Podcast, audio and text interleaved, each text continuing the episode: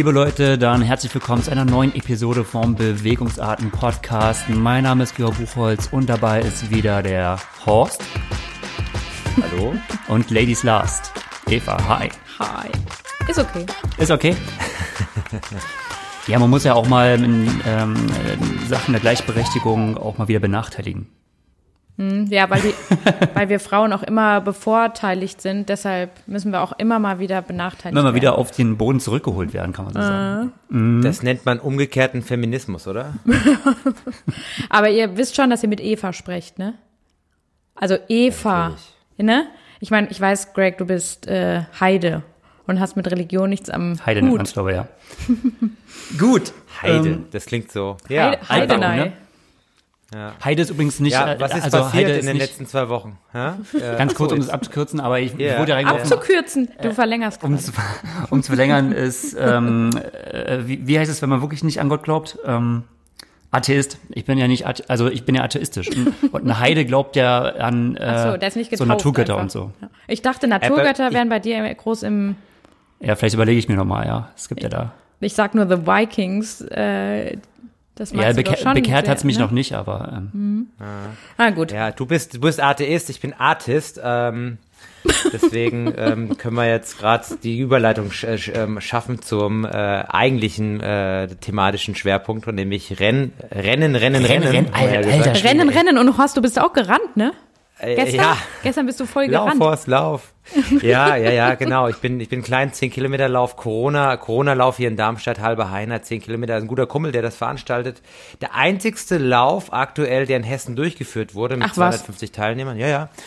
Ähm, haben sie gut gemacht, ähm, gab ähm, weit, weit gezogenes Feld, ähm, gute Leute auch am Start. Der, der Ruben äh, Zillig aus Bensheim hat gewonnen, 31 Mhm. Minuten Läufer. Und ich war Fünfter mit, oh Gott, 34, noch was. Du bist äh, ja vier, schnell. 34 Jahre alt, 34 Ja, ja, genau, ne? aber, aber weit weg von meiner, aber besser als bei dem Bundesliga-Rennen. Da bin ich quasi die fünf Kilometer mal zwei gelaufen. Von daher war das eigentlich schon ein Fortschritt, wenn man es so genau nimmt. Ähm, Ja. Nö, soweit. Aber ich war davor eine Woche in Italien, bin nur Rad gefahren, deswegen war das eigentlich ganz nett, so eine Abwechslung und. Oh ja, auf alle Fälle. Wie war's so? Aber mit, äh, ihr durftet schon überholen beim Lauf oder so. War da, oder durftest du deine, deine Gegner oder Mitstreiter anschauen und überholen oder ist das, Ah, das war waren super gut die, gelöst. die Regeln? Ja, das war super gut gelöst. Man hat so Startwellen gemacht in Fünfergruppen, alle paar Sekunden, fünf Leute los. Ah, Ähm, Rundkurs von, ja, von zweieinhalb Kilometern auf so einem, ja, wie gesagt, verwinkelten Kurs. Man hat drei Wendepunkte pro Strecke. Also es war jetzt auch Mhm. nicht irgendwie so ein schneller Kurs, aber es ging darum, dass man so die ganze Sache entzerrt. Ja. Nö, und, und du hast dann irgendwann in der zweiten, dritten Runde angefangen, die etwas langsameren zu überholen, aber war kein Problem und das war wirklich sehr weit gezogen. Das bei uns hier in Darmstadt ist ja so eine alte Kasernenstadt. Ähm, die Amerikaner haben ja viele alte äh, Gebäude noch hinterlassen und da wurde der Lauf veranstaltet an einem alten Baseballfeld und ähm, über so eine Panzerstraße. Also das heißt, Zuschauer konnten da so ein bisschen ausgenommen werden und für die Athleten war es halt ganz witzig, weil wie gesagt, es war der erste Lauf Ja. oder der einzigste Lauf aktuell hier in Hessen ähm, offiziell und das hat sich, glaube ich, ganz gut gemacht und die Veranstalter waren zufrieden. Wie gesagt, ein guter Kumpel von mir und der ähm, ja, die, die ganzen Mit Mitläufer, die ich so gesehen und auch, auch so ein bisschen gesprochen haben, die waren auch super begeistert. Also war, war just for fun und das Cool. war eigentlich eine coole Sache. Runde Sache. Genau. Ja, aber, aber jetzt mal zum, zu Greg hier. Du warst eingeladen beim Pushing Limits Post Podcast, habe ich äh, letzte Woche gesehen. das ist richtig. Erzähl doch mal, wie war's? Ähm, äh, sehr nett mit den Jungs. Ähm, um mal ganz kurz äh, die Interne auszuquatschen, das hat keiner von denen verraten. Ich verrate es trotzdem mal. Wir haben die ganze Episode Was? ja zweimal aufgenommen. Verrätst das?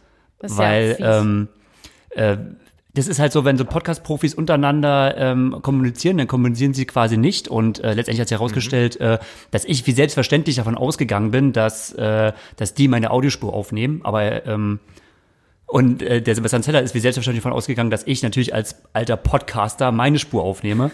Ja, aber es hat mal meine Spur nicht, aber ich glaube, bei Mario ähm, äh, hat es auch nicht geklappt. Irgendwie, da war äh, auch ein Fehler. Das heißt, wir mussten dann so oder so aufnehmen. Und ich glaube, wir haben ja beide Male weit über anderthalb Stunden gequatscht. Das haben wir zweimal gemacht. Aber ich äh, hoffe, du hast ja auch gehört, man merkt dem nichts an und eigentlich, so wie ich es gesehen habe, gab es ganz positive Rückmeldung. Ähm, ging halt viel um ähm, meine letzte Zeit beim Joe Phil in der, in der Trainingsgruppe. Es hat natürlich viel interessiert, wie es gerade Joel auch gelingt, ähm, mhm.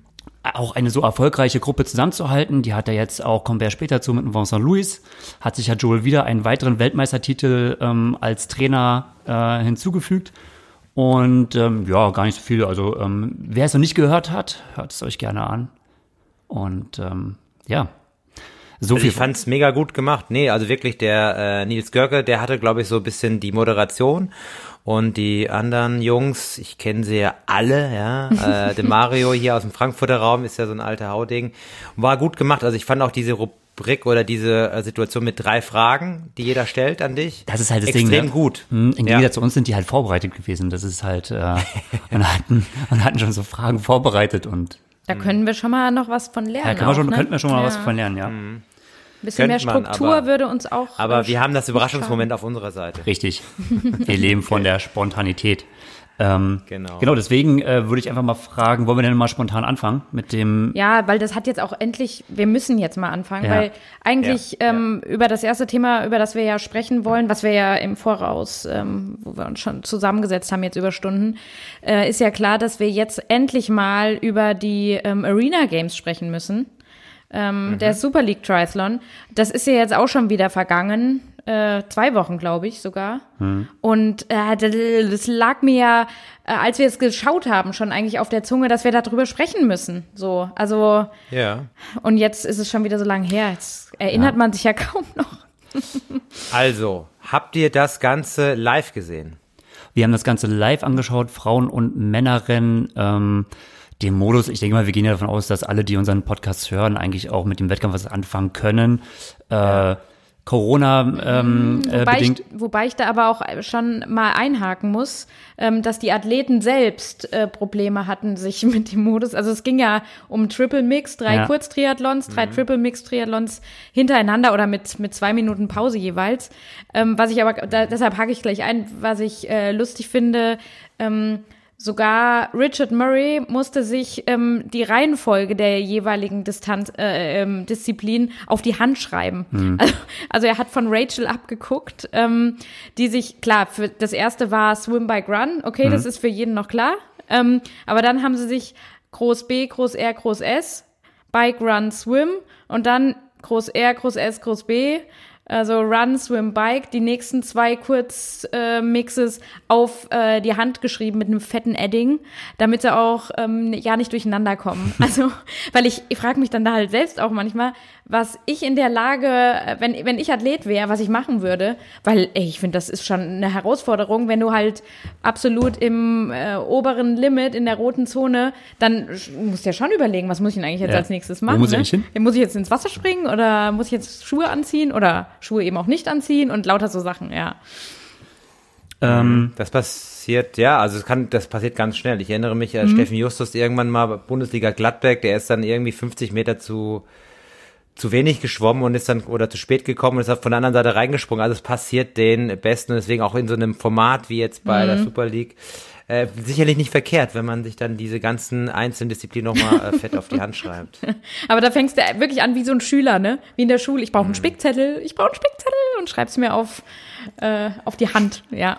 Also, ich genau. habe ich hab im Vorfeld, ich habe im Vorfeld so diese ganzen Teaser gesehen auf äh, Instagram vor allem, die machen ja da relativ viel an äh, Werbung und Social Media Arbeit und ähm, Bekannte von mir haben so gemeint, ja, das ist ja sau cool, ähm, aber wieso sind immer diese Flammen im Hintergrund? Wieso werden die ganzen Athleten mit so einem Flammen im Hintergrund dargestellt? Das ist alles so ein bisschen so, ähm, ja, so ein bisschen comic-mäßig, ne? Und dann habe ich so erklärt, ja, das ist halt so ein bisschen, ähm, da, de, dem geschuldet, dass man das ja so als ähm, moderne Gladiatorenkämpfe darstellen möchte. Mhm. Und ähm, da, da, da müssen sich noch manche Außenstehende so ein bisschen dran gewöhnen. Aber ich glaube, diejenigen, die ja. da so reingeseppt haben, die fanden das, glaube ich, schon ganz cool. Also ich habe nur die Zusammenfassung gesehen, muss ich ja, sagen. Ja, also mit dem äh, mit dem Thema, mit der mit dem Grafikthema, mit den Flammen, das fand ich jetzt auch so ein bisschen, das hatte sowas so ein bisschen 90er, weißt du? Also so, ähm, mhm.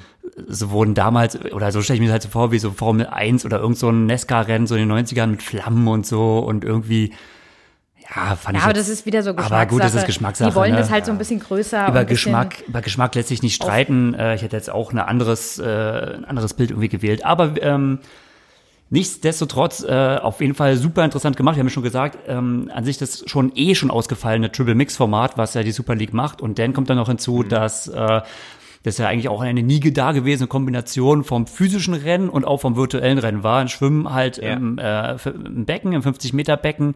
Ähm, daher auch nur ähm, acht Starter, denn Uah, mein Mikrofon gibt um. Uiuiui. Ähm, äh, sorry, zehn Starter. Das Becken hatte zehn Bahnen. Und ähm, Stimmt, ja. genau. Und äh, danach gehen es halt auf die Rolle. Radfahren äh, wurde über Swift abgespielt und laufen ja auch über diese selbst angetriebenen oder selbst antreibbaren äh, Laufbänder ebenso. Und ähm, ja, um halt zum Rennen, wollen wir mit den Frauen anfangen? Ja. Ach ja, jetzt bei den Frauen, ja. Ja, wir müssen, Gleichberechtigung muss man beides, ne? Um es mal ganz, äh, also ich, wir brauchen jetzt nicht so detailliert in die Analyse gehen, was jetzt in jedem äh, Rennen jetzt einzeln ablief oder so, aber um nur mal ähm, der Übersicht halber, ähm, Jessica Lehmann ähm, hat gewonnen äh, vor Rachel Klammer. Ähm, die dritthöchste Punktzahl hatte dann Valerie äh, Barthélemy aus ähm, Belgien und Valerie Barthélemy. ja, from Belgium und äh, die deutsche Beteiligung Anne Haug, was ja auch cool ist, dass immer noch mal so ähm, Stars, die jetzt vielleicht auch nicht unbedingt auf der Distanz zu Hause sind, äh, eingeladen werden äh, auf den neunten Rang, was natürlich auch irgendwo zu erwarten war. Also Anne jetzt irgendwo, die ja deren Heimat ja jetzt ja doch die Langdistanz ist und dann ein Wettkampfformat zu machen, wo es pro Etappe, ich sag mal vielleicht zehn Minuten oder so zu, äh, zu, äh, zugange geht. Ja. Und das ist natürlich schon heftig. Ähm, Aber sie hat sich echt cool geschlagen und es war super, dass sie dabei war und dass sie sich dem so gestellt hat. Ähm, und das äh, hat uns natürlich auch nochmal äh, riesen Spaß auch beschert. Oder auch, ich würde sagen, auch dem ga- ganzen Triathlon Deutschland, was wir ja heute schon ganz viel gehört haben, dass halt auch mal wieder eine Deutsche so dabei ist, ja. überraschend für mich zum Mitnehmen äh, Jessica Lehman. Ähm, doch halt wirklich diese Laufstärke, die man halt immer wieder unterschätzt. Wobei, ähm, kommen wir ja später noch zu Hamburg, da war das Ganze vielleicht wieder etwas relativiert. Aber sie, sie ist natürlich immer noch, sie ist eine Weltklasse-Athletin und äh, super fit und auch entsprechend dünn natürlich. Aber sie ist natürlich jetzt äh, Massiver als massiver Anne. als eine als Anne oder eine Cassandra Beaugrand. Da gibt es schon Unterschiede. Und gerade so im Antrieb, um dieses selbst äh, laufende Laufband anzutreiben, denke ich mal, war das schon von Vorteil und das hat man auch gesehen. Also sie hat auch wirklich äh, im Laufen so ihren Stempel aufdrücken können. Ja, und, wobei man, wobei man aber auch wieder sagen muss, äh, Jonas Schomburg wurde ja auch gesagt, ähm, dass er schon wieder zu groß äh, und zu, zu schwer quasi, weil er sehr groß ist, ne, für, für das Curved irgendwo wäre. Also, ja, das muss man immer so sehen. Vor allen Dingen, es ging jetzt ja auch nicht um die reinen Zeiten. Es war ja wirklich ähm, nach Punkten. Also du hast ja immer Punkte gesammelt nach jedem, nach jedem einzelnen Triple Mix und die Punkte wurden am Ende addiert und nicht ähm, der zeitschnellste hat demnach auch gewonnen. Ja. Ähm, und ich würde auch sagen, dass ähm, Jess Learmonth da schon auch ähm, taktisch ein ganz gutes Rennen gemacht hat. Und, und äh, ihr auch bestimmte Disziplinen hintereinander, das hat ihr auch gut äh, in die Karten gespielt, so. Ähm, auch als sehr starke Schwimmerin. So kam das für mich auch rüber. Das ist sowieso, wenn man da ein starker Schwimmer ist und du schwimmst halt 200 Meter ähm, auf einer eigenen Bahn, komplett ohne Wasserschatten. Ja. Das ist natürlich Das auch nochmal, das ist schon mal was ganz anderes. Ja. Auch wenn natürlich keine großen Abstände sind, aber du hast da eh keine großen Abstände, da geht's eben ein paar Sekunden. Dann kommt noch dazu, Genau. dass auf Swift dieser Windschattenfaktor, dieser Algorithmus ja fast härter berechnet ist, hat man das Gefühl. Ähm, auch wenn man ja, Ja. mit, äh, ich sag mal, professionellen Swiftern spricht, dass es fast härter ist als draußen in, in, äh, in der reellen Welt. Es mussten ja auch äh, ein Jet Murray oder ein Javi Gomez, die ja dann vier Sekunden Rückstand hat, teilweise äh, kurz hatten, ähm, ja, haben das gespürt, weil die Lücke kriegst du nicht mehr zu. Wenn ähm, die Gruppe läuft, dann läuft sie dort.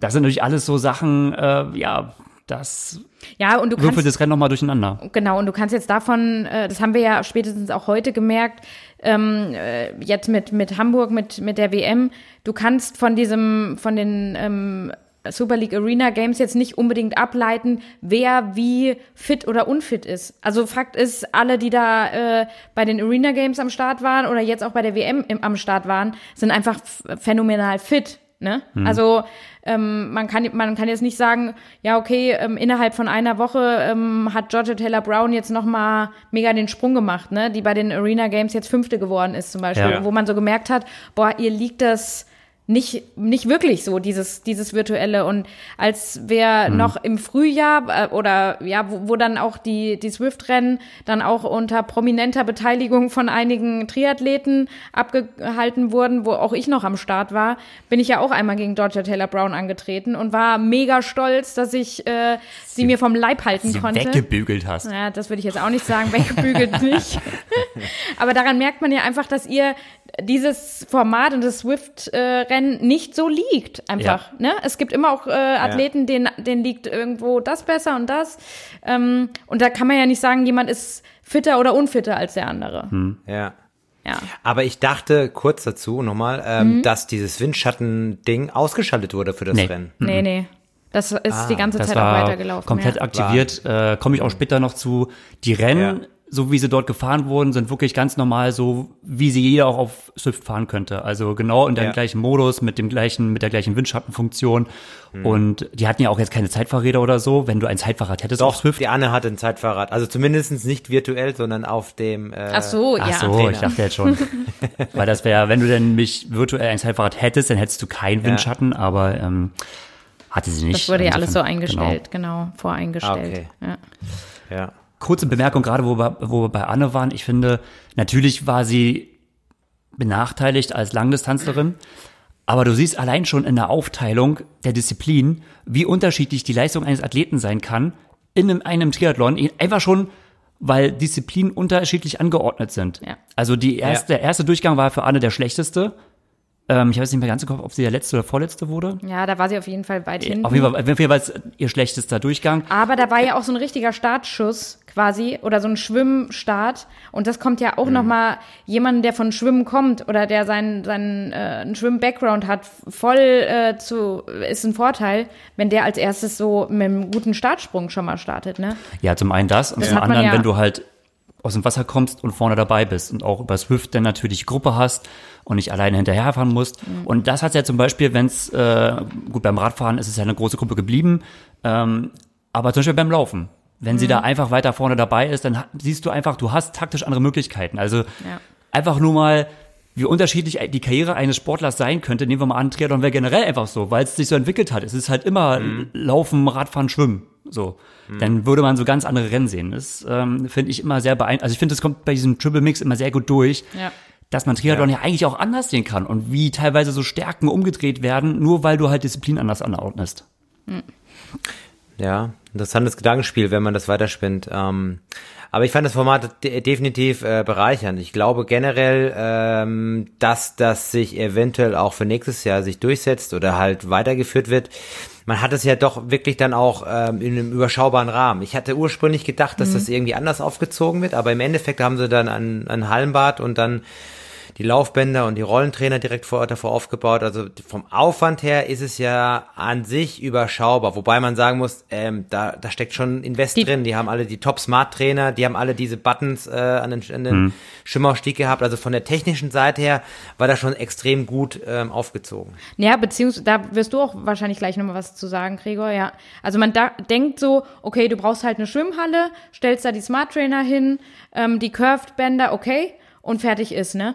Aber was du halt technisch dann da reinbuttern musst, damit wirklich auch ein, ein gutes Event läuft. Und man hat, leider mhm. ist es den Frauen dann, äh, war das von Nachteil, da hat man den Schlusssprint leider überhaupt nicht gesehen. Da hat das mhm. technisch nicht ganz so geklappt. Und auch, ähm, das ging ja dann zum Glück bei den Männern, weil bei den Frauen muss, war mhm. man dann wirklich so, okay, wer hat denn jetzt eigentlich gewonnen? Ähm, wie sieht's denn jetzt aus? Ähm, und mittendrin waren wir auch, oder ich habe auch so dargestellt, äh, da gesessen vorm Fernseher und dachte wieder so, oh, ich bin ja dann auch so jemand, ich hate ja so schnell, ne? Oder bin dann so in Rage und, und ärgere mich oder so. Ein wo man sich, wo man sich auch wieder echt mal sagen muss, ja, jetzt halte ich mal zurück, ne? Es wird schon alles seinen Grund haben, hat es ja auch. Aber weil die Swift-Einblendung so super lang waren für meinen Geschmack. Also man gerade beim Radfahren hat man ja, oh, ich wollte dann mal eine Gesamtaufnahme. Ich wollte mal alle so sehen, wie sie wirklich auf dem Trainer dann da sitzen und und quasi leiden. Ja, ich wollte leidende Frauen sehen und dauernd hat man nur die Swift-Einblendung und die Avatare gesehen.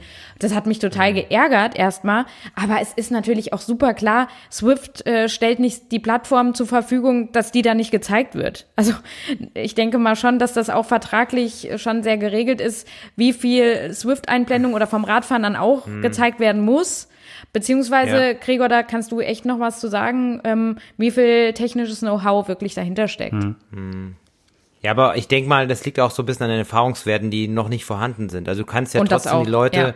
du kannst ja trotzdem die Athleten irgendwie einblenden oder, Oder Bild in zeigen Bild. in vo voller Größe, genau, ein Ja. Bild in Bild, das Swift äh, Rennen irgendwie kleinformatig, das geht schon. Ich denke mal, das ist vom Schnitt her einfach so ein bisschen, man muss halt gucken, wie, wie, wie der Regisseur Mhm. das dann halt einfach entsprechend äh, zusammenstellt. Wenn wir ja da gerade beim Thema sind, also wie Ja. der Broadcast ja an sich ja auch aufgestellt wurde, das fand ich halt extrem interessant, wie dezentral über die Welt verstreut eigentlich dieser Broadcast gemacht wurde. Also du hast natürlich in Rotterdam ähm, eine lokale Kameracrew, die halt mit drei Kameras ähm, das Ganze aufnimmt, ähm, was natürlich auch eine niederländische ähm, Firma bewerkstelligt hat. Dann hast es, hattest du in Edinburgh, äh, sozusagen, da ist ja auch das Swift Center, da hat es dann ein paar Leute gehabt, die dann dafür abgestellt waren und ähm, ich sage jetzt mal von der Ferne vielleicht schauen, die Ansprechpartner waren, falls mit Swift dann da etwas nicht läuft. Ähm, Ja. Du hattest in Sydney sitzen, die Kommentatoren, äh, Chris McCormack Ja. und ich weiß gar nicht, wer sein äh, Ja, Co-Kommentator war, wie er ja. heißt. Ähm, auf jeden Fall, die saßen in Sydney, haben live, das ist ja, passiert ja alles live, haben äh, live in Sydney kommentiert. Die ganzen Einblendungen, Grafiken und so ähm, wurden äh, in Singapur gemacht. Und alles zusammen, also der, äh, die Regie, der Direkteur ähm, saß in London. Dort wurde dann quasi das Bild und äh, Kommentation und Grafiken und sonst was, das wurde alles zusammengenommen und wurde in äh, London zusammengesetzt und äh, von dort aus ausgestrahlt. Und das, also wenn man das mal schon so hört, dann sieht man schon so, okay, das ist schon dezent, das ist schon allein logistisch irgendwie äh, organisatorisch schon eine ganz schöne Mammutaufgabe.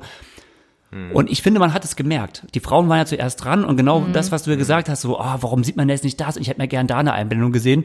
Wir haben ja beobachtet, bei den Männern war das schon mal besser. Da hat es besser funktioniert. Ja. Und ich denke mal, das ist ganz klar.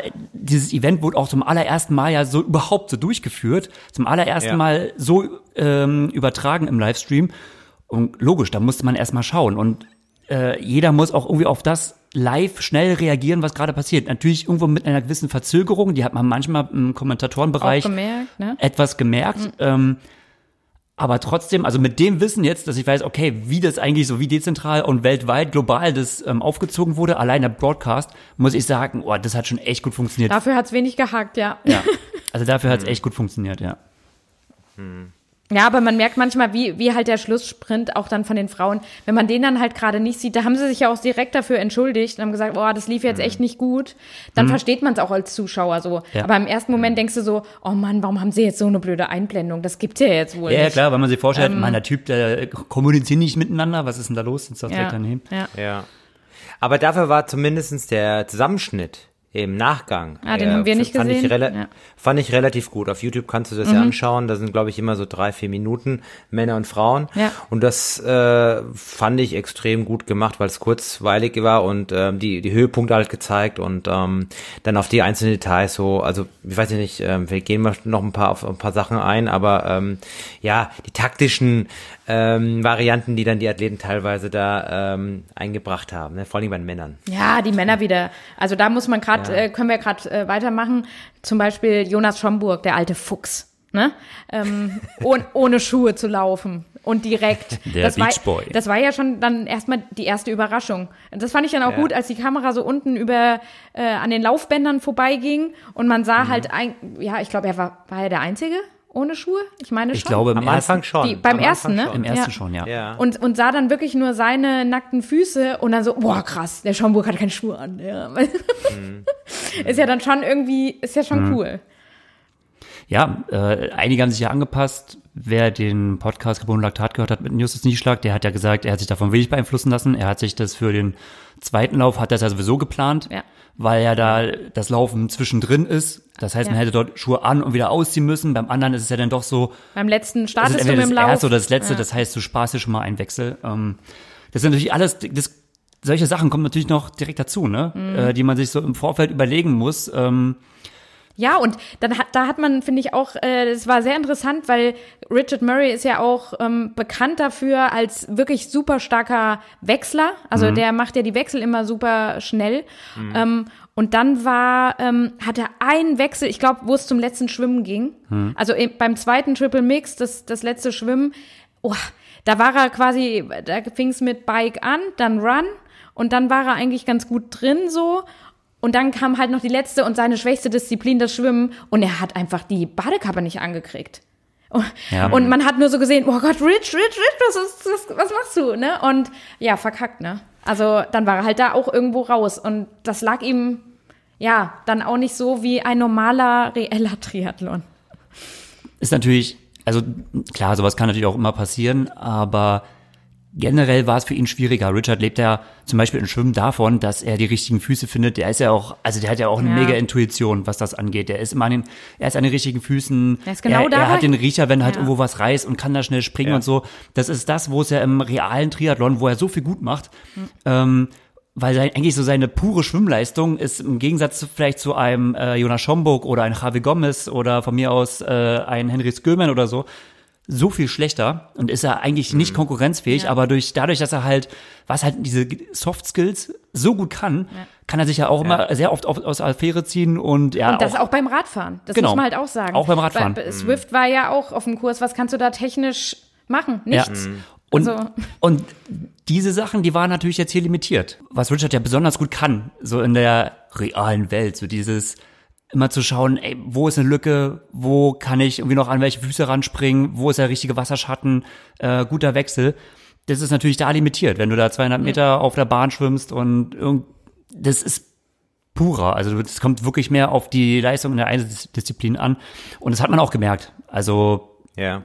Platz 8 von 10 Ja, aber das war zu erwarten. Ja. Also ich bin schon davon ausgegangen, dass er halt einfach seine, wie du es eben genannt hast, Soft Skills so nicht in dem Maße anwenden kann, wie er es sonst kann. Und äh, dementsprechend, ja, braucht er ja auch nicht unbedingt jetzt so enttäuscht sein. Ich denke, er hat sich da auch realistisch schon im Vorfeld äh, eingeordnet. Beziehungsweise war das, war auch ähm, zur Zeit, wo noch äh, wirklich so ein Lockdown war, hat man auch schon gemerkt, dass äh, Richard da auch nicht so wirklich Spaß an Swift und dem ganzen äh, virtuellen Kram hatte. Also Ja. und wenn er eh schon so wenig, wenig, wenig trainiert, ja, wie äh, Greg das in dem äh, wie Pushing Limits Coaches Corner Podcast erwähnt hat, ähm, dann ist natürlich so eine Situation nochmal noch mal ein bisschen schwieriger für ihn. Klar, Aber ja. habt ihr, habt ihr, habt ihr da äh, vielleicht eine Zeit zum Vergleich beim Schwimmen? Also ich glaube, der Justus ist die schnellste Schwimmzeit äh, geschwommen äh, und wisst ihr, was der Rich geschwommen ist auf 200 Meter? Oh, das weiß ich jetzt nicht, ähm, wie genau die Zeiten jetzt waren. Was ich auf alle Fälle mir als Notiz nochmal ähm, hingemacht habe, war Justus zweites Schwimmen, dass das unfassbar stark war. Also das ist mir so richtig und da kam er auch so auf den letzten 50 Metern nochmal so richtig auf und ähm, da war auch die Kameraperspektive, das war halt cool, wenn du zehn Starter hast und zehn Bahnen und kannst natürlich, du weißt ja natürlich, welcher äh, Starter wo schwimmt. Ich habe halt auch meine Augen nur auf Justus so gehabt und es war phänomenal. Also ich fand, ich bin jetzt noch, muss ich sagen, und es ist schon zwei Wochen her, ich bin so begeistert von dem zweiten Schwimmen von Justus ähm, und dementsprechend fand ich es auch richtig cool, dass er letztendlich ja halt an alles gewonnen hat. Ne? Also das Ja. ganze, äh, das ganze Super League Arena Games Format. 213, also im ersten Durchgang zum Beispiel ist äh, Richard 213 geschwommen und ein Justus Nieschlag ist geschwommen eine 208. Ja, da ging's noch. Da ging's noch, Da ne? war, da war aber, Rich noch frisch. aber selbst die fünf Sekunden, habe ich ja gesagt, er saß nicht in der Gruppe drin, sondern Ja. allein Ja, einsam das kostet, ja. Und da kannst du halt auch nicht durch gute Kurventechnik und durch einen richtig schnellen Wechsel kannst du noch an die Gruppe ransneaken, dich so. Also das ja. hätte Rich wahrscheinlich ja. äh, in einem reellen Rennen dann doch vielleicht machen können. Ähm, und dann muss ich auch noch mal zu Justus sagen, weil das hat echt einfach Spaß gemacht, ne?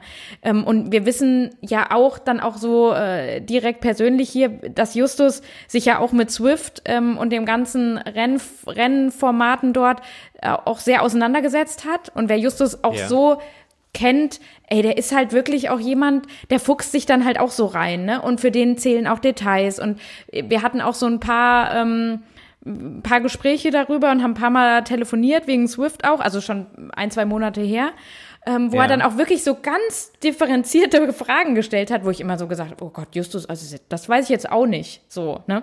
Also er hat sich auch mit Swift und der Plattform, das will ich nur sagen, sehr auseinandergesetzt. Ähm, und dann mhm. war ja ähm, das, das letzte der Triple Mix endete ja, oder das ganze Rennen Radfahren. quasi endete mit dem Radfahren und mit diesem Schlusssprint dann. Also, weil die sind ja dann schon als Gruppe gefahren und man hat nur gesehen, boah, ja. Ähm, jetzt kommt es halt wirklich auf den Sprint an, weil Zeiten zählen nicht, es zählen die Punkte und wenn du halt in dem letzten äh, in dem letzten Rennen jetzt im Schlusssprint dann noch die ganzen Punkte holen kannst, dann kannst du das Ding halt gewinnen. Und da fand ich, hat man unglaublich gesehen, was er allein, gut, er hat auch eine hohe Leistung, die er auf, mhm. aufs Pedal bringen kann von, von äh, reinen richtigen Sprintwatts, was sich jetzt auch wieder ja. am Wochenende gezeigt hat, finde ich. Ja. Ähm, und dann ähm, hat er das aber auch taktisch richtig gut gemacht. Also der, den Schlusssprint hat er genau zur richtigen Zeit lanciert, ist auch lang genug im Windschatten geblieben. Und da mhm. hat man schon den Unterschied zwischen, zwischen Justus und Jonas Schomburg gesehen. Mhm. Ähm, wobei ja Jonas Schomburg auch super stark war. Und das tat er mir dann schon leid, dass er dann Fünfter letztendlich geworden ist. Mhm. Aber der hat's halt leider echt in dem Schlusssprint verkackt. Und Justus hat's halt richtig gut umgesetzt, taktisch und auch, er hat halt auch einfach, ja, die, die, die Kraft, ne? Ja. Ja. Und ich denke mal, die Vorbereitungen dahingehend waren auch richtig gut bei ihm, mhm. äh, was das Rennen angeht. Ich denke nämlich, dass zum Beispiel so ein Jonathan Brownlee, der hatte, glaube ich, die, die schnellste Radzeit mhm. insgesamt. Ähm, so wurde es zumindest auf der Super League äh, mit dem Recap gezeigt. Und ja. äh, ich glaube, dem war das vermutlich, ist nur eine, nur eine Behauptung von mir, es sah dem an, nicht, der, der hat er Bock drauf gehabt, das zu machen, aber ich glaube, der hat sich da jetzt nicht irgendwie nicht vorbereitet, damit ne? auseinandergesetzt, ja. ja. Ähm, und ich denke mal, dass so ein Schlusssprint oder so ein Finish mit dem Radfahren halt auch dem, da, dahingehend auch dem Justus erliegt. Ich denke mal, wenn da, wäre das beim, mit dem Lauf ja, ja. oder so äh, erfolgt, dann hätte wahrscheinlich. Wäre es schon wieder anders gewesen, ja. Anderer Athlet vielleicht ja. ein bisschen die Nase vorne gehabt. Aber da sieht man wieder, wie es zählt, ne? Mit welcher Disziplin mhm. du startest und endest. Ja. Und gerade halt Justus mit seiner wirklichen Schwimm- und Radstärke, mhm. sonst auch Laufstärke, aber er war ja jetzt auch eine Zeit dann doch verletzt und hat ein paar Probleme gehabt. Genau. Und ähm, ja, da kam ihm das jetzt schon sehr gelegen. Ja. Äh, wer mich aber auch ähm, echt beeindruckt hat und womit ich auch nicht gerechnet hätte, wäre Javi. Hm. Also äh, an, an drei. Gut, über Vasco Vilasa müssen wir dann eh gleich auch nochmal sprechen. Hm. Ja, das können wir ähm, Richtung Hamburg machen. Ne? Also Hamburg um machen. das mal generell, wir haben ja die Ergebnisse gar nicht genannt bisher. Ja gut, haben, das also weiß ja doch eigentlich jeder, eigentlich, ne? jeder Hörer so. Ja. Justus hat gewonnen vor Vasco Vilasa und Javi Gomez auf drei. Das einfach nur mal so als ja. Genau. Ja. ja, aber wer hätte mit Javier Gomez ähm, auf drei gerechnet? Und Ravi ist halt jetzt auch, ja, es ist immer blöd, es ist jetzt eigentlich auch ähm, nicht gerechtfertigt, was ich jetzt, was ich denke, oder, aber Ravi ist auch irgendwie für mich ein Old Veteran, ne? Also er ist eher so ja, ein gut, bisschen, ist ja so. er ist, ja, ja, aber er ist eher mehr so der Longo, jetzt in Richtung so, man schiebt ihn auf so eine Schiene wie so Anne Haug. Ja. Also er ist besser ja. bei so, naja, bei so lang. Ja, er macht ja schon wieder Olympia. Ja. Er ist eigentlich schon wieder voll auf der Olympiaschiene. Und das ist ja unfassbar. Einfach. Und ich glaube, dass seine Laufform auch echt gut ist. Ja. Der hatte ja. auch da in dem, dem ganzen Event die schnellste Laufzeit von der Performance. Ja. Ähm, deswegen, ähm, das, das, der war schon immer so dieses Ultra-Übertalent in allem, aber das Laufen ist nochmal, glaube ich, ganz speziell bei ihm. Das liegt ihm halt da. Ja, und, und das, das hat er jetzt auch wieder ähm, äh, mhm. gestern gezeigt. Der, es war ja auch jetzt noch parallel zu Hamburg ein französischer Grand Prix. Der war ja schon vor einer Woche, ja. war auch schon French Grand Prix und jetzt ähm, war gestern auch nochmal. Deshalb war auch Gomez, der stand ja auch nicht auf der Startliste. Also für den hat Hamburg mhm. auch so ein bisschen überrascht, dass das jetzt eine WM ist. Aber ähm, der hat ja gestern ähm, den, den französischen Grand Prix auch gewonnen. Also ja, ja klar, natürlich. Zeigt also, halt klar. Ich meine, ähm, bevor wir nach Hamburg kommen, aber kurz ums ähm, mhm. von den Top 15 waren die Top 10 in Hamburg und natürlich ist, also wer bleibt denn da übrig, um einen Javi Gomez zu schlagen? Das ist ja dann irgendwo. Ja, auch, ist auch, aber er ähm, hat halt auch einfach so ja. überall drauf. Ja. Nee, aber trotzdem, also es hat, ich denke mal, der dritte Platz war da auch stark auf jeden Fall vom Gomez zu sehen. Ähm, mhm. in, in Rotterdam. Und, und ganz kurz nochmal, ähm, allein, dass er da auch immer noch so auch so Bock drauf hat, ne? Also weil wenn ja. wenn man immer so alte Recaps sieht, also jetzt kam ja, ich sorry, jetzt muss ich wieder erwähnen mit Hamburg kam ja immer wieder auf 2007 Daniel Unger wird Weltmeister und mhm. äh, gegen wen äh, gewinnt er im Schlusssprint? Javi Gomez. Mhm. Also ich finde das immer unglaublich. Das ist 13 Jahre mittlerweile her und Javi ähm, hätte auch jetzt eigentlich gestern wieder um den Weltmeistertitel sprinten können, wenn er auf der Startlinie ja. gewesen wäre. Ne? Also das darf man halt bei allem nicht vergessen. Und jetzt haben wir so ein ganz neues Format mit, mit Super League. Jetzt haben wir noch neueres Format mit diesen Arena Games und diesem Anteil auch noch an, an äh, virtuellen Komponenten. Und auch Javier ist auch da dabei. Also hat er zu Bock und, und dann macht er auch noch ein Podium. Also es, es will immer wieder, äh, ja, unfassbar. Ja, also resümierend auf jeden Fall, ein, ich fand es ein cooles Format und ich, wie gesagt, ich kann mir das vorstellen, dass es auch zukünftig da irgendwie in irgendeiner Form ausgetragen wird. Aus Sicherheitsgründen mhm. ist es, glaube ich, ganz gut zu handeln. Ähm, klar, es nimmt natürlich so diese spezielle äh, Real-Life-Renndynamik, ähm, aber ja. ist einfach ein andere, anderes Rennen. Aber ich finde es eigentlich da spannend gemacht und äh, auch so in der ja, in der Übertragung ähm, gut gelöst und wenn dann Erfahrungswerte da sind, dann äh, kann ich mir, wie gesagt, vorstellen, dass sich das auch wiederholt. Ja. Ja. Genau. Okay, machen wir, machen wir einen Haken. Machen wir einen Haken. Ich weiß genau. nicht, ich, ich hatte zwei interessante Gedanken, obwohl wir eigentlich schon viel zu lange uns mit dem Thema aufhalten, aber äh, hm. Was ich äh, von der technischen Komponente her halt interessant fand, ähm, da gibt es ja auch, äh, ich habe ein Video gesehen, wo auch gerade so die technische Komponente so ein bisschen beleuchtet wurde und äh, so Backstage, was eigentlich so ablief, um dieses Event zu machen. Jetzt mal so ein bisschen nerdig. Diese Rennen, die ja auch. Nein, also diese Rennen, die ja äh, per Radfahren und beim Laufen ja gestartet wurden, das war auch für die Veranstalter eigentlich so der größte Albtraum, dass dort etwas schief geht, denn wer schon mal ein Swift-Rennen gemacht ist, kann ja jeder machen, der weiß ja, man steht ja an diesem Banner und wenn das Banner losgeht, dann also auf die programmierte Zeit, wenn 16 Uhr Start sein soll, dann ist das Banner ähm, weg. weg und man, man kann losfahren. Die, ja, kann die Startbox verlassen quasi. Die Rennen waren natürlich alle so getimed, dass zum Beispiel, wenn, wenn die Athleten schwimmen, bevor die aus dem Wasser sind, ist das Radrennen zum Beispiel schon gestartet. Und die Athleten, damit sie direkt losfahren können. Genau, damit die entsprechend, ja. äh, wie sie aus dem Wasser kommen, losfahren können. Äh, beim Laufen genauso. Das ist natürlich an sich für ein Event nicht so das Problem. Das Problem ist, dass sie ja drei kleine Triathlon-Wettkämpfe hintereinander haben.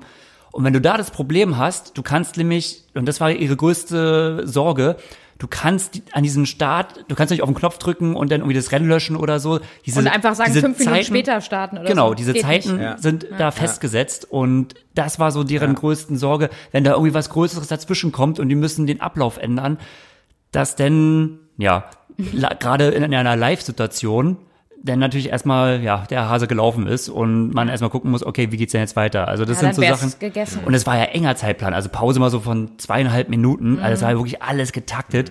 Also da habe ich mir gedacht, so wow, dafür ist es, äh, der Wettkampf richtig smooth hintereinander weggelaufen, da ist ja wirklich kaum was schief gegangen. Boah, da könnte ich aber echt auch nicht hinter den Kulissen hocken. Wenn man ja. wüsste, wenn jetzt irgendwas auch nur, wenn das Internet nur drei Minuten hängt oder sowas, dann sind wir raus, ja. ne? Und die zweite Sache ist natürlich, obwohl es da wohl, also es gab wenig Probleme, man hat vorher mal mit Age-Groupern getestet und auch da gab es wenig Probleme. Aber die größte Sorge war, wenn auch etwas ausfällt. Du hast ja zehn Tax-Geräte und auch zehn solche Laufbänder. Die Laufbänder waren auch nochmal zusätzlich, ja. weil man, weil die waren halt auch nicht ganz so akkurat. Man hat hier nochmal mit einem zusätzlichen Sensor ausgestattet. Der, dieser Sensor mhm. hat dann die wirkliche, tatsächliche Umlaufgeschwindigkeit gemessen und hat das dann an äh, das iPad weiter ähm, übermittelt. übermittelt um es halt wirklich so fair wie möglich zu machen, äh, da diese Laufbänder anscheinend von der Genauigkeit nicht so gut sind. Ja, das ist überall so. Also du hast auch zwei Laufbänder vom gleichen Fabrikat, ja. stellst du nebeneinander, wenn die schon ein unterschiedliches Baujahr haben, das eine kommt von 2015 und das andere von 16, dann kann das auch schon einen erheblichen Unterschied ausmachen, ne? Auf jeden ja. Fall, genau. Wurde da halt auch wieder investiert, um das halt möglichst genau zu machen. Und das ist auch das Problem. Da war, wenn halt mal irgendetwas ausfällt oder so und man möchte wieder koppeln, du hast da 16 Geräte und 16 Bluetooth-Connections. Äh, mhm. ähm, Und dann ist es auch sehr oft, auch beim Aufbauen ist es oft passiert, dass natürlich das eine Gerät sich mit, mit einem anderen iPad verbindet hat. und so und nicht mit dem es eigentlich äh, machen sollte.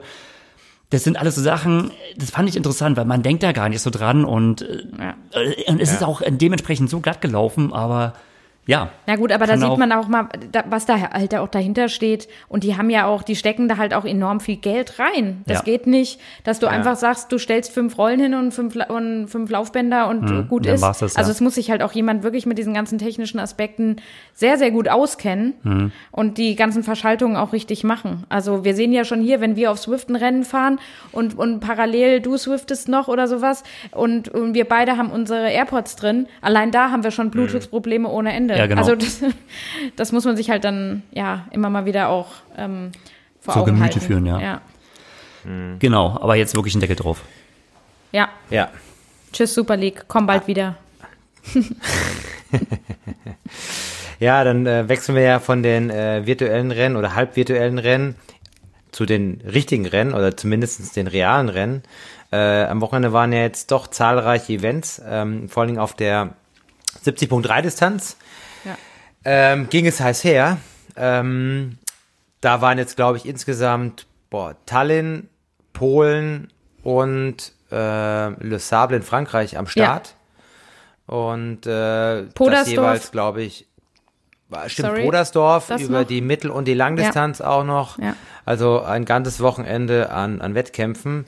Was, was für mich eigentlich ganz interessant war oder cool war, weil man doch dann wieder dieses, dieses, ja, man kennt ja das auch im Sommer, dieses Rennfeeling wieder hat. Man fiebert da so ein bisschen mit. Also mich persönlich hat so ein bisschen gefuchst, weil ich habe eigentlich, ähm, äh, ich bin ja immer Fan von vielen Rennen, von ich bin ja auch eigentlich Langdistanz, aber 70.3 ist so eigentlich so da meine Lieblingsdisziplin und da siehst du dann die Rennen, denkst du, ach, wer hätte doch, hätte doch gemeldet, so im Endeffekt und dann siehst du, die Strecken waren auch recht gut äh, äh, konzipiert und auch scheinbar organisatorisch.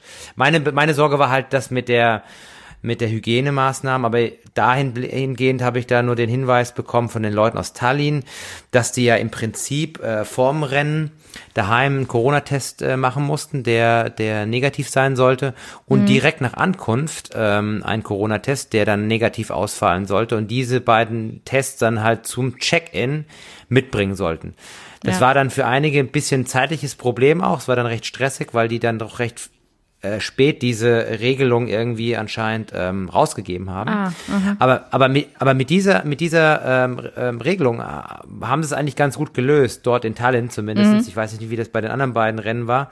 Ähm, so war das eigentlich doch eine relativ in Anführungszeichen safe Nummer, äh, würde ich mal fast behaupten. Ähm, und ähm, eigentlich auch gut gelöst. Aber klar, du musst erstmal nach Tallinn anreisen, in Flieger und so weiter und so fort. Das ist alles nicht so ganz äh, cool manchmal, je nachdem, wie es war. Manche sind, glaube ich, auch mit dem Auto hochgefahren, aber ähm, ja, muss man Stücke, ja. wollen. Ja, Ja. muss man wollen. Und prinzipiell zu den Rennen, ähm, das kann ich meine Expertise raus, rausgeben. Äh, Hau mal raus. ähm, die drei Rennen, also auf der Ironman, äh, aus der Ironman-Rennserie waren alle wirklich total unterschiedlich. Ja. Man hat gesehen, dass die Rennen, das Rennen in Le Sable in Frankreich am, am größten war von der Anzahl der Teilnehmer. Ja, Und von den Profis, war ne? relativ hoch. Von den Ja, Startenden, bei den Profis. Also bei den Amateuren habe ich jetzt ehrlich gesagt Kein nicht Überblick. reingeschaut, aber ja. Genau, aber du hast gesehen, da waren bei Männern irgendwie knapp über 30 Leute am Start, bei den Frauen immerhin mh, 15 Leute. Mhm. Ähm, das war dann in Tallinn dann deutlich reduzierter und ich nehme an, das hängt halt auch mit der Anreise zusammen und ähm, ja klar, mit den Beschränkungen und klar, je nachdem aus welchem Land du kommst und ob da irgendwie eine äh, Corona. Ja. Genau, Corona-Warnung da ausgelegt wird und du musst in die Quarantäne oder nicht, äh, war das, glaube ich, für einige auch ein Hindernis oder du bist so, ein- so ein Heimscheißer wie ich und sagst, nee, nee, das tust du nicht an, weil du es nicht, äh, weil du es nicht einschätzen kannst, aber äh, prinzipiell war das, glaube ich, trotzdem ein erfolgreiches äh, Wochenende, was so diese ähm, Durchführung angeht, Ja. der Testlauf äh, quasi und ähm, Unabhängig davon, wie sich das jetzt nächstes Jahr entwickelt, glaube ich, ist es äh, konzeptionell ganz gut gelungen, würde ich mal behaupten, ohne jetzt ähm, vor Ort gewesen zu sein. Ähm, genau, und aus, aus deutscher Sicht war es auch erfolgreich. Also bei den Männern, ähm, jetzt habe ich es hier, ähm, na, geht die App an? Ich schaue, Moment, gleich. Genau, bei den Männern, Tallinn, ähm, gab's Kannst du die Ergebnisse nicht aus dem Kopf?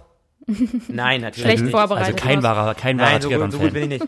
Also, Daniel, Daniel, Daniel. Beckegaard aus Daniel Beckegaard aus äh, Dänemark hat gewonnen. Ähm, relativ äh, souverän mit einer Minute 45 Vorsprung vor Sebastian Kiele und Andreas Dreitz, also zwei Deutsche auf dem Podium. Ähm, Henrik Gösch, äh, Finnland Finne? war Vierter. Ja. Genau, auch ITU-Athlet eigentlich. Und der Nils Frommholt wurde Fünfter, gefolgt von Alex Schilling auf äh, sechs. Der wirklich gut gelaufen ist, der Alex. Und Ja, voll, habe ich auch gedacht. Und der Ja, Frederik Hinnes noch, Freder- noch besser sogar, ne? Frederik Hennis, sein Ironman 70.3 Debüt, äh, wirklich erfolgreich mit Platz 7, Chapeau, das hat er wirklich gut gemacht, ist ja ein ganz junger Athlet, wohnt ja auch in Freiburg und ist so in der Trainingsgruppe von Wolfram Bott, glaube ich. Und beste Der- Laufzeit. Horst, sorry, Ja. wenn ich, oder wolltest du das klar Ja. noch sagen? Also es war die schnellste Laufzeit des Tages. 1,13, 27, ja, also Ja. super gelaufen. Also ich denke mal, der hat es relativ gut unter Kontrolle gehabt und sich gut eingenordet, was das Pacing angeht. Ähm, daher super Ergebnis. Und hier noch äh, ein weiterer Deutscher auf Platz 9 mit Marc Unger, alter Bekannter, wobei da schon so deutlich der Rückstand war mit 12 Minuten. Aber trotzdem, Top 10 ist immer, immer gut. Wer nicht kommt, der kann nichts gewinnen, sage ich immer mal. ähm, und bei den Mädels, äh, Mädels sage ich schon, bei den Frauen, Entschuldigung, muss ja äh, Ja, ja bitte. da korrekt sein. Genau. Ähm, Katharina Grohmann auf fünf gewonnen hat, ähm, oh Gott, Name kenne ich gar nicht. Katharina Was? Matthews aus England. Katrina Matthews, ja, kenne ich auch nicht. Sagt, Kenn ich auch nicht. Sagt ihr das was? Nee. Da müssen wir alle drei Die passen. Maya, ja, die Maya, Maya Stage Nielsen war zweite mit, na, schon fünf Minuten Rückstand. Und, ach ja, das war interessant. Ähm, das waren im Endeffekt nur acht Finisherinnen äh, äh, im Ziel und Maren Hufer auf acht, jedoch mit 57 Minuten Rückstand. Und ich habe mir da nochmal die Laufzeit angeschaut. Vielleicht war da irgendwas. Ja, die hat eine ähm, Hamstring, die hat eine Hamstring-Verletzung. Also die konnte eigentlich gar nicht laufen. Das ist dann direkt auch wieder Oh, aufgebrochen und gleich zu Beginn. Also ja. die, die ist quasi so Okay. ins Ziel gehumpelt, ähm, dass die überhaupt noch gefinisht hat. Ja. Ja. Okay, ja, klar, ne, das Hm. ist ja gut zu wissen. Ähm, aber man sieht da die äh, äh, acht Frauen ins Finish, bei den Männern war es doch ein bisschen mehr. Hm. Wobei, wie gesagt, in Frankreich war das Ganze deutlich ähm, kompakter, auch innerhalb der Zeitabstände. Und da hat gewonnen äh, Ruddy van Berg aus den USA, der ja letztes Jahr bei der 70.3 WM aufs Podium gestürmt ist und wirklich ein absolut Starker, starker Läufer. junger Athlet ist. Ja, ja, ja, nicht nur Läufer, der, der, der, der fährt Komplett. auch extrem gut Rad. Der ist Ja. jetzt in, in, genau So in dem Rennen natürlich super. Doch, finde ich schon. Ja. Und was er jetzt da auch wieder gezeigt hat, also man kann ja immer vergleichen, der 1,11,58. Kostes als 2 und, Ja. und Hemmerich, da hat er schon, ähm, auf dem Hemmerich hat er drei, naja, zweieinhalb Minuten. Das ist schon nicht schlecht. Ja. Genau, Frederik van Lierde so als prominenten Namen auf 9, David McNamee auf, oh, sehe ich gerade auf 6, aber schon mit 5 bis 7 Minuten Rückstand. Mhm. Und man sieht hier, Bart, Bart Anutz ähm, ist schon gar nicht mehr in den Top 10. Den siehst du, musst du Ähm, weiterblättern, genau. Ja, auf Platz 17. Und naja, die hinteren Plätze möchte ich jetzt nicht nennen, aber alle, man, man sieht halt schon, die Leute haben Lust zu, äh, zu racen, aber die Abstände sind dann schon signifikant, was so ein bisschen Ja. auch so generell auf die auf die äh, Fitness oder auf die Form äh, hindeutet. Und ähm, klar, wenn du in Belgien wohnst, die konnten relativ lang nicht schwimmen und äh, Mhm.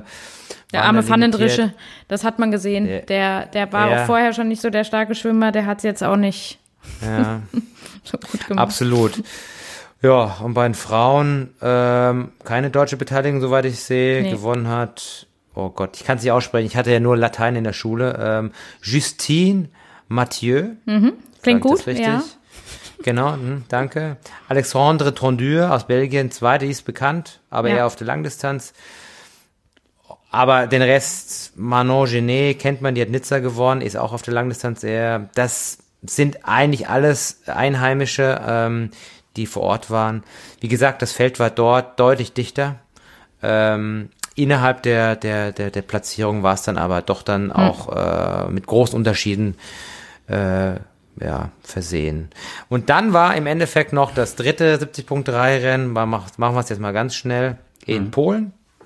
Und ähm, Ja, Patrick Lange aus deutscher Sicht äh, erreicht das Podium mit einem starken Lauf. Ich glaube, der ist von, von, von hinten nach vorne gelaufen mit der Von neun noch auf drei ist er gelaufen. Ja, ja, stimmt. Nicht mit der schnellsten, aber mit der einer schnellen Laufzeit 1,12, 33, nee, 1,11,08, Entschuldigung. Doch, doch die schnellste mhm. Laufzeit. Mhm. Ja.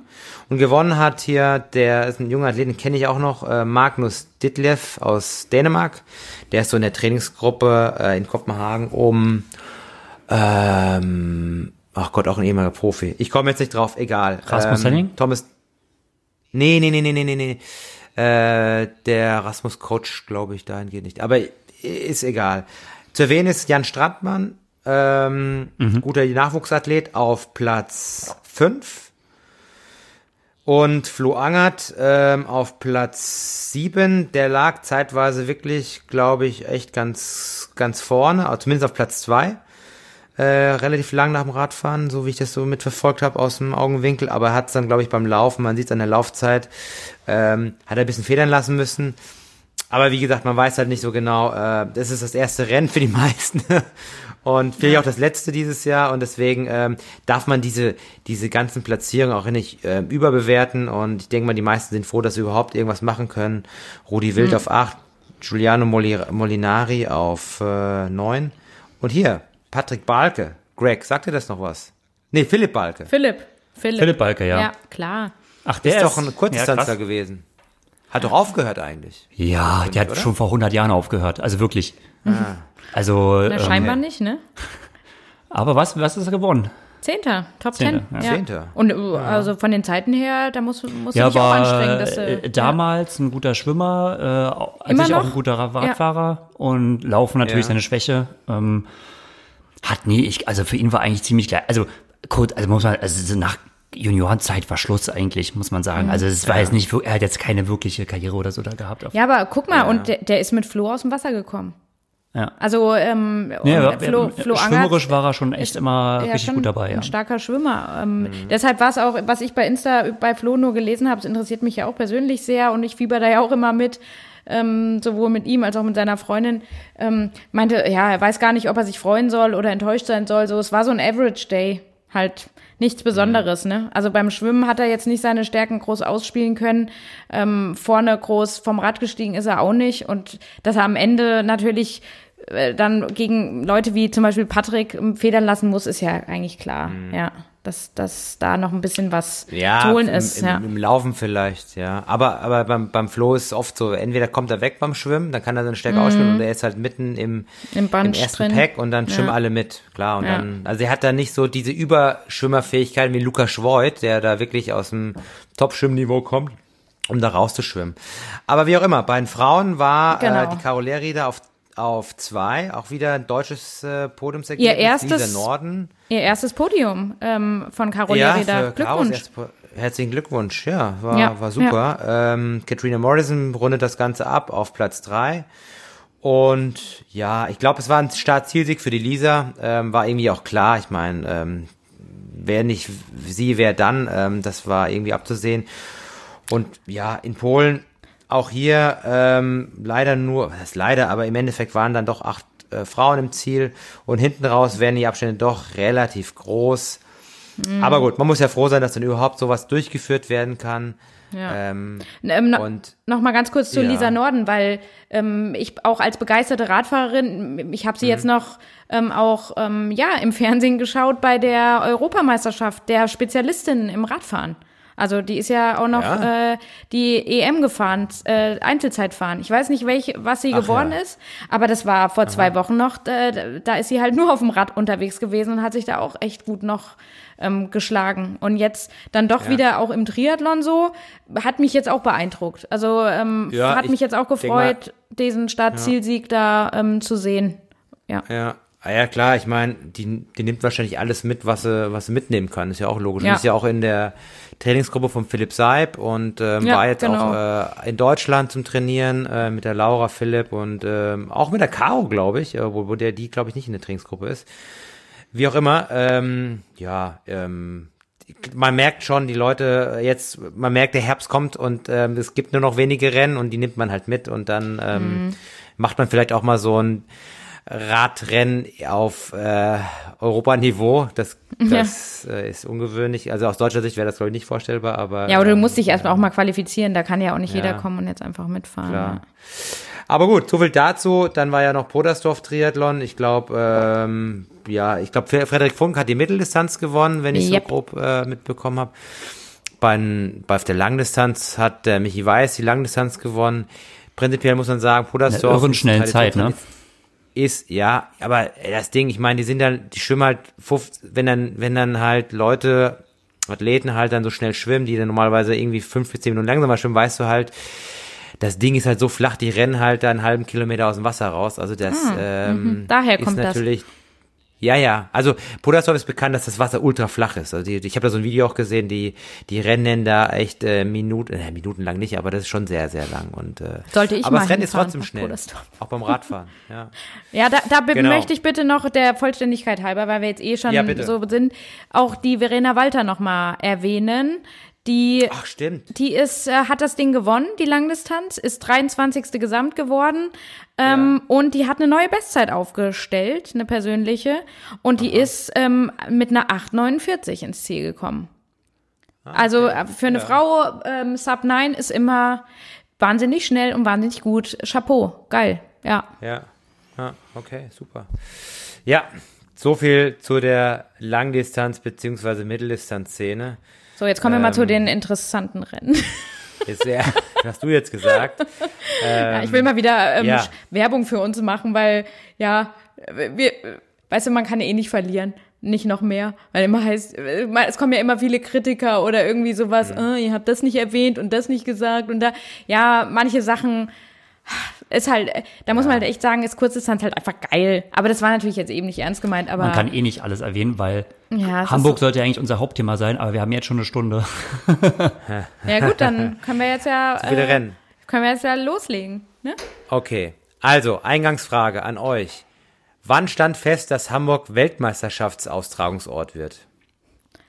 Gute Frage, weil zu kurz. Genau davor. mit diesem Thema wollte ich eigentlich anfangen, dem war es auch ein perfektes Einladungsthema für Hamburg. Boah, haben wir jetzt ja auch privat viel drüber geredet, ne? Also für, wir haben es erfahren zwei Wochen vorher über Social Media, ja. über die Meldung. Und ich dachte ja eigentlich, oder ich denke halt immer wieder in diesen Momenten, puh, das ist aber eine knappe Entscheidung, aber die Athleten, die werden es ja bestimmt schon seit Monaten wissen. Hoffentlich denkt so, man das. Also davon geht man ja irgendwie immer aus. Ja. Und man ist dann mhm. echt so ein bisschen, ja, schon schockiert, dass das nicht so ist dass es Athleten. Dass es keiner wusste vorher. Ja, teilweise wirklich, also jetzt haben sie auch gesagt, anderthalb Wochen vorher. Anderthalb Wochen vorher erfährst du, das ist eine WM. Also in der Situation, wie sie jetzt ist, und man muss ja wirklich sagen, wir haben privat diskutiert über das Pro und Contra. Wir sind auch zu keiner Entscheidung gekommen. Man kommt zu keiner ne? Entscheidung. Man kann, also ich kann die sportpolitische Sicht eventuell nachvollziehen, gerade in Situationen, wie sie jetzt ist. Man muss auch das Rennen irgendwie mhm. umverlegen. Es kommt organisatorisch noch ein Riesenwust obendrauf. Vielleicht war ja die Entscheidung, das noch zu einer WM zu machen, ein entscheidender Faktor, um dieses Rennen überhaupt durchführen zu können, dass man sagt, ja, mhm. okay, das, also wenn es die Wertigkeit einer Weltmeisterschaft hat, dann tun wir uns das nochmal an, äh, sperren den Stadtpark ab, äh, machen nochmal diese Media Coverage. Ja, oder äh, allein, dass, dass alle auch Athleten dann kommen. Äh, viele, denke ich auch, Nationen sagen dann, okay, du willst für ein ähm, quasi Weltcuprennen oder ein WTS-Rennen, wo es dieses Jahr auch gar keine Serie gibt, äh, willst du nach Deutschland? Wenn du, weiß weiß ich, mhm. jetzt Brasilianer bist, ähm, oder äh, viele sind ja von, von weiter her oder müssen mhm. fliegen oder sowas, da, mhm. da kannst du natürlich ganz anders argumentieren, wenn du sagst, es ist jetzt eine WM. Ähm, und auch, äh, das hab, haben wir auch festgestellt, klar, es fand jetzt nicht wie gewohnt äh, mit Poststraße und mitten in Hamburg statt, sondern halt im Stadtpark. Ja. Aber wer schon mal in Hamburg war und äh, generell eine Großstadt, ein Stadtpark ist halt auch schon wichtig. Also du, wenn ja, ja. du einen ganzen Tag ähm, einen Stadtpark sperrst für die Allgemeinbevölkerung, die äh, teilweise auch äh, eng gedrängt in einem Ballungsgebiet wie Hamburg wohnt, die wollen ja auch raus und wollen auch den Stadtpark nutzen. Und es ist halt doch mhm. noch gutes Wetter, halbwegs. Und, und, in Hamburg, der Stadtpark, der ist ja voll an Wochenenden. Da wird gegrillt, da wird äh, Fußball gespielt, da die ganzen Wiesen sind da voll, da laufen Leute. Äh, da kannst du ja nicht sagen, so, und jetzt machen wir da äh, irgend so ein kleines, in Anführungszeichen, kleines Weltcuprennen und sperren das mal für alles, ne? Ähm, Ja, da kann man natürlich dann wahrscheinlich doch ähm, anders ähm, auch argumentieren, wenn man sagt, es ist eine WM. Genau. Ob das jetzt der Auslöser war, ich vermute nicht. Ähm, naja, unter anderem. Ich denke, das ist schon multifaktoriell. Also ob, ob jetzt der Status der WM Hamburg gerettet hat, das glaube ich jetzt nicht. So. Mhm. Aber wer weiß, naja. wir wissen, wir stecken ja nicht da drin. Äh, auf jeden Fall, auf, also von der anderen Seite muss man echt sagen, äh, also eine Weltmeisterschaft durchzuführen, zu der nicht alle Nationen, auch wenn die meisten anreisen konnten, aber Nationen mhm. mit durchaus äh, Weltmeisterschaftsfavoriten, also ein Jacob Burfess oder ein Hayden Wild, also ganz klar sind das Podiumskandidaten, die einfach nicht ja. einreisen dürfen. Äh, das ist das eine. Dann hast du zum Beispiel Kanada eine, Kanada durfte auch nicht einreisen. Eine Flora Duffy hat so mhm. aus dem Nähkästchen mal geplaudert, wie es für sie läuft. Also du hast dann eine Einreise, irgendwie muss, wurde es mit dem Bus erstmal in ein Stadion, wurde irgendwie gesammelt, dann sind die äh, erstmal nach Istanbul geflogen, hatten dort einen ewig langen Aufenthalt von sieben Stunden, bis es daher mhm. weiterging. Von dort ging es nach Spanien, da musste sie über mehrere Tage äh, bleiben und mhm. von dann nach Deutschland. Also ähm, was die Athleten teilweise dann finanziell und organisatorisch und ähm, also überhaupt erstmal in die Hand nehmen müssen an Aufwand, um dahin zu kommen. Das ist, da kann man ja, wenn man ja auch gerade jetzt vielleicht europäische oder sogar die Deutschen nimmt, teilweise setzen sich ja. für zwei Stunden ins Auto und sind da. Ja. Das ist natürlich auch schon irgendwo eine Ungleichbehandlung in dem Fall. Dann ist die Trainingssituation über, über unterschiedlich gewesen. Also du hast halt Nationen, da hat es halt sehr gut geklappt. Ähm, hm. Da ging Schwimmtraining auch sehr schnell. Du hast Nationen, da hast einen extrem strikten äh, Lockdown gehabt. Eine Flora Duffy hat ja auch gesagt, sie konnte es gut lösen. Sie hatte halt äh, über private Connections, konnte in einem Pool von einem äh, äh, Freund trainieren. Äh, konnte ja. auch sehr viel über. Aber gut, man machen. muss auch sagen, sie war in Stellenbosch, ne? Also weil Flora Duffy als Bermuda-Starterin war nicht auf den Bermudas, sondern die ganze mein, Zeit sorry, in Südafrika. Meine ich, ja, sie in Südafrika. Muss man auch mal, ja. ja. Hm. Sie lebt und trainiert in Stellenbosch und sie trainiert nicht, oder sie lebt nicht in Bermudas, startet aber dafür. Ähm, ja, also so ja. unterschiedlich ist es teilweise. Einige haben Lockdowns gehabt und wie Südafrika, da durftest du nicht aus dem Haus gehen, hm. sondern musstest ja. halt drin bleiben. Ganz und das krass. sind alles so Komponenten, ja. wo man sagt, hm, dann kommt dazu, Athleten planen ja unterschiedlich. Also klar, die Athleten, die gesagt haben, naja, ich habe jetzt eh irgendwie mit Hamburg gerechnet, der Vincent Louis hat es ja nun gemacht. Oder ich, mhm. ich habe das halt für mich, unabhängig, ob es eine WM ist oder nicht, als Höhepunkt eingeplant. Jemand, der halt sagt, naja, okay, gut, das, die Saison ist eh gelaufen, ich setze irgendwie andere Schwerpunkte oder so. Ja. Pech gehabt. Also einfach mal Pech gehabt. Und du erfährst so zwei Wochen vorher, nee, ist doch eine WM. Oder äh, auch Gomez war ja auch von, war vom Kopf gestoßen. Also er hat es auch nicht erfahren und er war halt nicht auf der Liste. Also er hatte es halt auch nicht auf dem Plan, jetzt mhm. Hamburg zu starten als normales Rennen. Ja, der ist auch nicht mehr scheinbar ja. reingekommen jetzt noch. Und war auch dementsprechend Dann, sauer. Ja. Also hat sich da ja. auch öffentlich geäußert, dass er es nicht gut findet. Mehrere, also eine Sarah True hat sich ja, auch drüber äh, geäußert.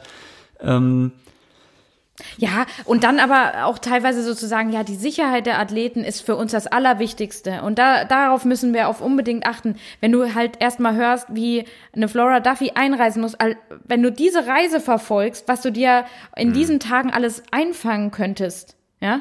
Aber Hauptsache, du hast eine Maske jetzt an bei jedem Interview, das du gibst. Also da denke ja, ich manchmal, krass, es ist so ein bisschen genau. mit zweierlei Maß gemessen hier oder. Mm. Die Gefahr, ja, ja, also es ist schon krass, wenn du so die Gefahr bei der Einreise mit Zwischenstopps und Aufenthalten ja. in Lagern und so, da ist eigentlich viel höher als dann vor Ort. Dann ja, muss man sich das da schon die Sinnfrage stellen. Aber umso krasser, dass er dann da auch so abgeliefert hat. Ja, ja, das noch das, das auf noch jeden Fall. Mehr. Sie wäre auch so gestartet. Ich meine, ja, alle Athleten hatten Bock drauf, äh, das Rennen zu machen. Jeder, der da war. Mhm. Ähm, die Meinung ging auseinander, sollte das eine Weltmeisterschaft sein, ja oder nein? Gerade wenn man auch betrachtet, wenn man schaut, ey, es war jetzt über zehn Jahre lang eine Serie und jetzt schwuppdiwupp ja. ist es ein Einzel-Event, also du hast den kompletten Modus komplett verändert und nicht nur den Modus, ja. sondern es ist jetzt auch noch rein eine Sprintdistanz, also du hast einfach auch noch die Distanz halbiert, so. Klar, in der WM-Serie ja. hast du auch immer eine Sprintdistanz, aber da kannst du ja irgendwie schon argumentieren, dass wenigstens Grand Final ja immer olympisch ist und das olympisches, hm. olympische Distanz spielt ja immer noch eine große Rolle. Aber das ist schon alles Holter die Polter. Ja, und dann, wenn man auch nochmal, also für mich kam, war das auch so direkt wie so ein Stich, als ich gehört habe, okay, das ist eine WM, weil ich so, dann dachte ich so direkt an Vincent Louis und Katie Zafiris und dachte so, okay, mhm. wie viele Rennen als Weltmeister haben sie dieses Jahr machen können? Null. Mhm, Null. Ja. Also die sind amtierende Weltmeister und haben quasi kein einziges Mal als, Wel als Weltmeister performen können. So, das tat mhm. mir total leid. Und ähm, als jetzt, ähm, jetzt muss ich ein bisschen kurz vorweggreifen, aber als dann Bronson Lewis als neuer und alter Weltmeister die Ziellinie überquert hat, war ich wie so erleichtert und habe so gedacht, oh, das hat der verdammt auch jetzt verdient. Und als Katie dann leider diesen ganz, ganz schlechten zweiten Wechsel hatte und man ja eigentlich dann schon so gesehen hat, okay, also nach ganz vorne wird's auf keinen Fall reichen, mhm. da war ich wirklich sehr traurig. Also da war ich direkt mhm. so, traurig. Im nächsten Moment, als dann Georgia Taylor Brown ähm, das Zielinterview gegeben hat und sofort so gesagt hat, okay, also wir müssen hier alle mal ein bisschen runterkommen. Das ist für sie auch keine richtige WM und für sie ist weiterhin Katie Zafiris die Weltmeisterin.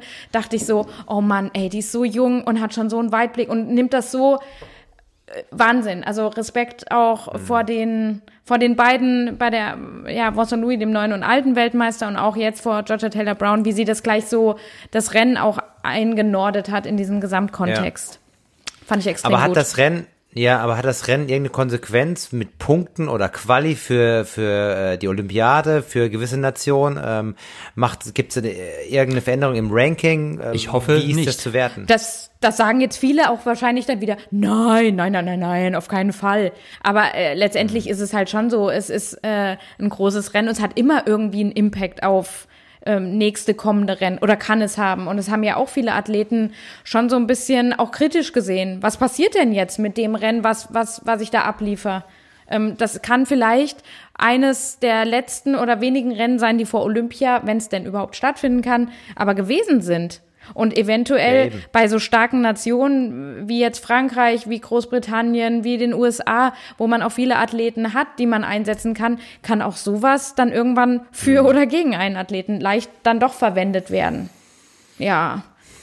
Ist hm. sehr ambivalent und schwierig zu sehen. Klar, ja. haben wir jetzt natürlich keinen Einblick, was jetzt andere Nationen machen. Mhm. Ähm, aus deutscher Sicht ist es jetzt ja nicht irgendwie ein Empfehlungsrennen gewesen oder so ein Qualirennen. Also wie gesagt, es gibt auf jeden Fall natürlich auch Argumentation dafür. Sicher, aber, ja. Aber es ist schon, es ist schon zumindest eine sehr mutige Entscheidung gewesen und eine sehr, sehr spontane Entscheidung. Also das, also wirklich ja. also zwei Wochen vorher und irgendwo, ich meine, Super League oder Ironman, das sind für mich so Markenkonzerne, die können machen, was sie das wollen. Ist und dann sollen, davon, und dann sollen die halt ja. irgendwie einladen, wen ja. sie wollen und machen, wie sie wollen. Aber in einer Verbandsarbeit, da gehört irgendwie schon so eine saubere Qualifikationsmöglichkeit ge gehört für mich dazu. Ähm, hm. Und solche Ad-Hoc-Entscheidungen, ähm, manchmal, klar, es ist ja nicht immer schlecht, aber äh, es ist schwierig. Also, ja. Hm. Ohne jetzt zu kritisch klingen zu wollen, weil letztendlich macht es natürlich auch Spaß und wenn so ein Rennen natürlich noch ein bisschen überhöht wird und mit so einer Entscheidung, ähm, lässt vielleicht auch den einen oder anderen vielleicht überlegen, ob in Zukunft eine Einzel-WM ähm, ob man nicht, ob man dazu. zurückkehrt, ob ja. man sagt so, na ja, das hat sich jetzt, mhm. muss man schauen, wie viel war jetzt Corona, wie viel war mhm. davon befreit, aber vielleicht ist es dann doch einmalig, piekt man mehr so eine Aufmerksamkeit auch in den Medien und mhm. hat vielleicht dann im Endeffekt eher so wie Richtung Hawaii mehr Vorberichterstattungen und mehr Spekulation und so etwas. Ähm, und man muss ja sagen, es waren jetzt äh, super interessante, schnelle, tolle Rennen die da abgelaufen sind. Mhm, ne? Also absolut, es hat halt ja. wieder, gut, man hat jetzt auch lange Zeit äh, einfach kein so, so ein Rennen auch mit so einer Übertragungsqualität schauen können. Mhm, Dementsprechend ja. ist man natürlich noch mal ein bisschen mehr on fire, wenn man jetzt Triathlon-Fan ist. Aber ähm, ja. so grundsätzlich ähm, hat, hat ja auch, muss ich ja ehrlich sagen, auch eine Sprintdistanz, obwohl ich jetzt auch, weil es halt länger gedauert hätte, auch gerne eine olympische gesehen hätte, aber so eine, so eine Sprintdistanz hat ja schon ihren, ihren wirklichen Stellenwert, ne? Ähm, mhm. Klar, kommt natürlich auch bestimmten anderen Athletentypen dann wieder mehr zugute mhm. als anderen. Ähm, aber das waren äh, spektakuläre, schnelle, gut umgesetzte Rennen jetzt in, in, mhm. in allem so. Genau. Aber wie war das Rennen jetzt von, ich habe die Einzelrennen jetzt nicht gesehen, nur die ähm, Oh, da hast du was verpasst, Horst. Da hast du was ja, verpasst. leider, ich war, Mann, ich war Mann, unterwegs Mann. gestern, aber wie war es denn bei den Frauen und bei den Männern? Gehen wir mal die Männer durch. Also, oder wollen wir mit Ladies First wieder machen erstmal? Mach, fangen wir jetzt ruhig Ja, mal wieder mit den mach mal. Männern. Komm. Alles klar. Bei den Männern, also haben wir ja schon gesagt, dass Vincent Louis äh, der alte und neue Weltmeister ist. Vor und jetzt die äh, Überraschung, kann man schon so sagen. Äh, Vasco Vilaça, der Portugiese, ganz junger Mann, äh, 1999er Baujahr. 20 ist er, ja. Ja. Äh, mhm. frische 20. Sein zweites WTS-Rennen. Sorry, dass ich einhaken Richtig, genau, sein zweites WTS-Rennen. Das ist natürlich auf einer Sprintdistanz können so junge, talentierte Athleten, ja. gerade in so einer Situation, wo natürlich vielleicht auch einige Topstars auch nicht so fit sind, weil sie mit was ganz, ganz anderem gerechnet haben. Wie Mario Mola vielleicht? Wie Mario Mola.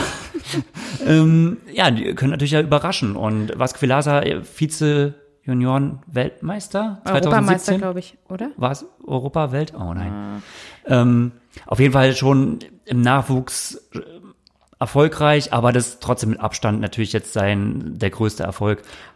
Ja, und für bei so einem One-Day-Event ist es ja eh, das kennen wir jetzt irgendwie, da, da wir ja doch ein bisschen in die Tage gekommen sind jetzt, ne? Man ist halt, wenn man doch gerade so Anfang 20 ist, da ist man wirklich jung, unerschrocken und bereit, richtig Risiko auch einzugehen. Ähm, und ich finde, das ja. hat man auch einfach so gemerkt. Also was konnte der Junge verlieren? Nichts, nichts. Mhm. Und so hat er auch das Rennen irgendwo gestaltet und ist da auch forsch so auch vorne mit durchgegangen in der Führung, ist ein starker Schwimmer, war direkt dabei, war da, wo, mhm. wo er sein musste, hat sich auch nicht gescheut, auch mal vorne in die Gruppe zu gehen und da durchzugehen mit und äh, hat sich das dann halt auch beim Laufen nicht, nicht nehmen lassen. Mhm. Genau, Leo Berger, der Franzose, macht die äh, zweite Medaille für Frankreich. Ja. Komplett, sagt man das so. Mhm. Äh, auch, kennt man auch aus der Republik, äh, super talentierter junger Athlet, wird auch, von ihm wird noch viel kommen. Mhm. Jelle Gens, äh, auf vier. Äh, super stark gelaufen. Also da sieht man richtig, der ist läuferisch gerade richtig gut drauf. Und das hat auch ähm, ja. direkt der äh, Weltmeister Vincent Louis ähm, auch wiederum gleich gesagt, weil dann so gefragt wurde, er hat ja jetzt wenig Rennen gemacht oder gar keine Rennen. Und dann hat mhm. er nur gemeint, okay, er war jetzt vier Wochen ähm, in, in Les Angles oder also in den Pyrenäen im Höhentrainingslager und ist da ja mit der stärksten Trainingssquad, ähm, die es halt gerade so in der Welt auch gibt, unterwegs und hat so gesagt, ich brauche eigentlich keinen Wettkampf. Ähm, er hat auch direkt Jelle erwähnt und hat gemeint, ey, Jelle ist gerade in so einer bestechenden Laufform. Wenn ich mit mhm. Jelle gehen kann, dann weiß ich, dass ich fit bin. Also ja. Scheiß auf Wettkämpfe brauche ich nicht. Ich habe meine Squad und gut ist. Ähm, ja, das war. Du hast den täglichen Gradmesser. Absolut, ja. ja. Es war dann halt wirklich schade, gerade, ja, wenn man halt, wenn man die, die Jungs halt dann doch noch auch persönlich kennt, auch Jelle ist ein super feiner Kerl, dass der dann leider Vierter geworden ist, ist dann irgendwie. Gut, irgendeiner muss Vierter werden. Irgendeiner ne? muss Vierter werden. Klar, und der Berger so ist auch ein würdiger Dritter, von daher. Ja. Oh. Ja. Äh, genau, schnellste Laufzeit Alexi. Hm. Ja. Ähm, erwartbar äh, interessant fand ich auf Platz 8, ich überspringe jetzt mal ein paar, äh, Morgan Pearson, den Amerikaner.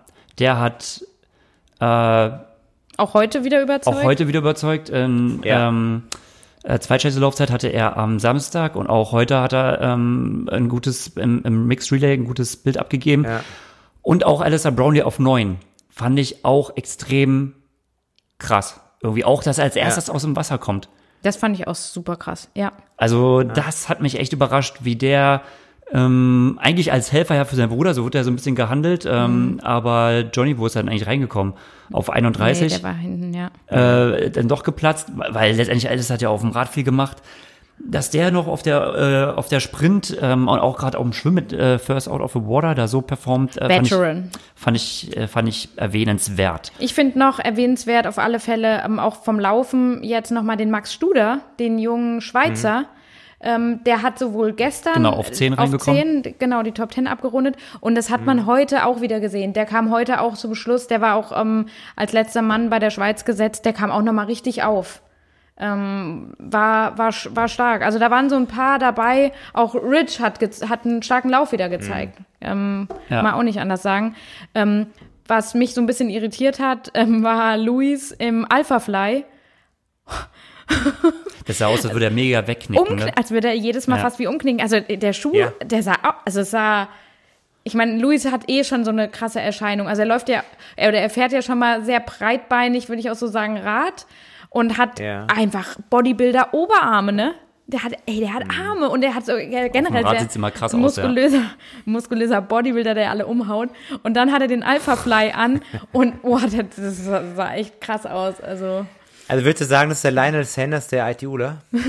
Nein, das würde ich auch nicht sagen. Das Hinken hat er nicht. Da sieht er doch noch mal einen Ticken, ja. äh, grad, doch noch graziler aus als Lionel. Der ja auch gerade seine 5K angeht, ne? Seine PB. Ja, ja stimmt. Genau. Aber ich finde es halt krass, dass halt der Jonathan Brownie dann halt doch beim Laufen dann so, so eine Rückstand äh, einkassiert mit äh, fast 16 Minuten. Also. Ja, das ist, ähm, das können wir auch mit der deutschen Sicht so ein bisschen verbinden. Also, die Radstrecke, wenn man so 280 Grad U-Turns einbaut, das zieht. Dann war ja. die auch noch so dünn, ein bisschen nass, viel Blätter. Dünn, also nicht so breit. Äh, breit, also, ja. also ne, keine breite Schmal. Fahrspur, also sehr, sehr mhm. schmale Fahrspur. Mhm. Äh, ich fand viel Laub auf der Straße, das macht ja nochmal, das verunsichert den Athleten auch nochmal. Wir haben Herbst. Ähm, ja klar, dann ist es äh, nass. Viele Athleten, muss man sagen, sind ja entweder auf der Rolle oder allein gefahren. Das heißt, generell in der Gruppe fahren ist so ein Ding. Und dann diese 180 Grad kehren auf diesem schmalen Kurs. Das hat man auch gesehen. Das ist so ein Ziehharmonika-Effekt. Also ja. das hat die Gruppen teilweise so auseinandergehauen. Und du musst wieder so beschleunigen. Und das ist zum Beispiel, ich denke mal, ein Johnny sehr äh, extrem auf die Füße gefallen, aber auch zum Beispiel ein Jonas Schomburg. Ja. Parallele vielleicht so SLT Super League, ähm, ja, den Sprint, den man gesehen hat. Mhm. Ähm, oh, Horst, du winkst? Ja, sorry, kurzer Break, schlechte Verbindung. Ich habe jetzt euch nur noch zur Hälfte gehört. Und du warst gerade oh. weg, Eva, von dem Videosignal. Oh. Wenn es aber an sich, wenn es jetzt eine schlechte Internetverbindung war, dann ist es ja nicht schlimm. Wir haben ja unseren Ton, ne? Ja, aber wenn okay. er uns gar nicht hört, Alles ist klar. auch blöd. Jetzt geht's aber wieder. Jetzt, jetzt habe ich euch wieder. Irgendwann habe ich ah. euch gar nicht gehört. Okay, machen wir gerade weiter. Das kann man ja rausnehmen, oder? Das können wir ja. weiter. Ja. Ja, ja, jetzt, aber das müssen wir ja gar nicht schneiden, weil die. Äh, Deine Audiospur ist, ist ja wir sind gut. Vom, Horst, wir sind doch vom Internet komplett unabhängig. Ah, Mensch, okay. so viele Episoden und du hast unser Aufnahmeprinzip noch gar nicht. ich bin kein Technik-Nerd wie, wie, wie, du, du aber gut, ja. dann machen wir gerade so weiter. Dann. Ähm, du warst gerade bei äh, Schomburg. Ja. Genau, äh, Jonas Schomburg und ja. äh, genau, dass man sieht mit der Spritzigkeit, also er kann ein hohes Tempo gehen, auch zum Beispiel, wenn es jetzt äh, über sechs Kilometer Einzelzeit fahren, wie es jetzt zum Beispiel ähm, heute in Mixed Relay ist, das geht, aber ich glaube so Verbesserungspotenzial ist halt gerade so, dass immer wieder das Antreten und auch das Verkraften von diesen absoluten Belastungsspitzen, wie man sie hat.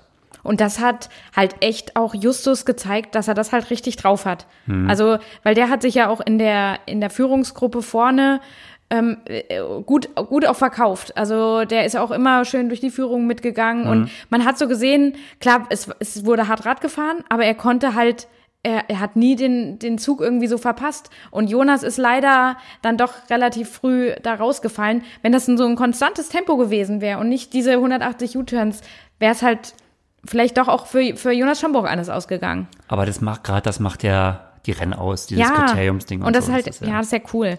Ähm, oder auch so Leute wie der Blumenfeld, ne? Der hatte jetzt auch nicht seinen besten Tag gestern.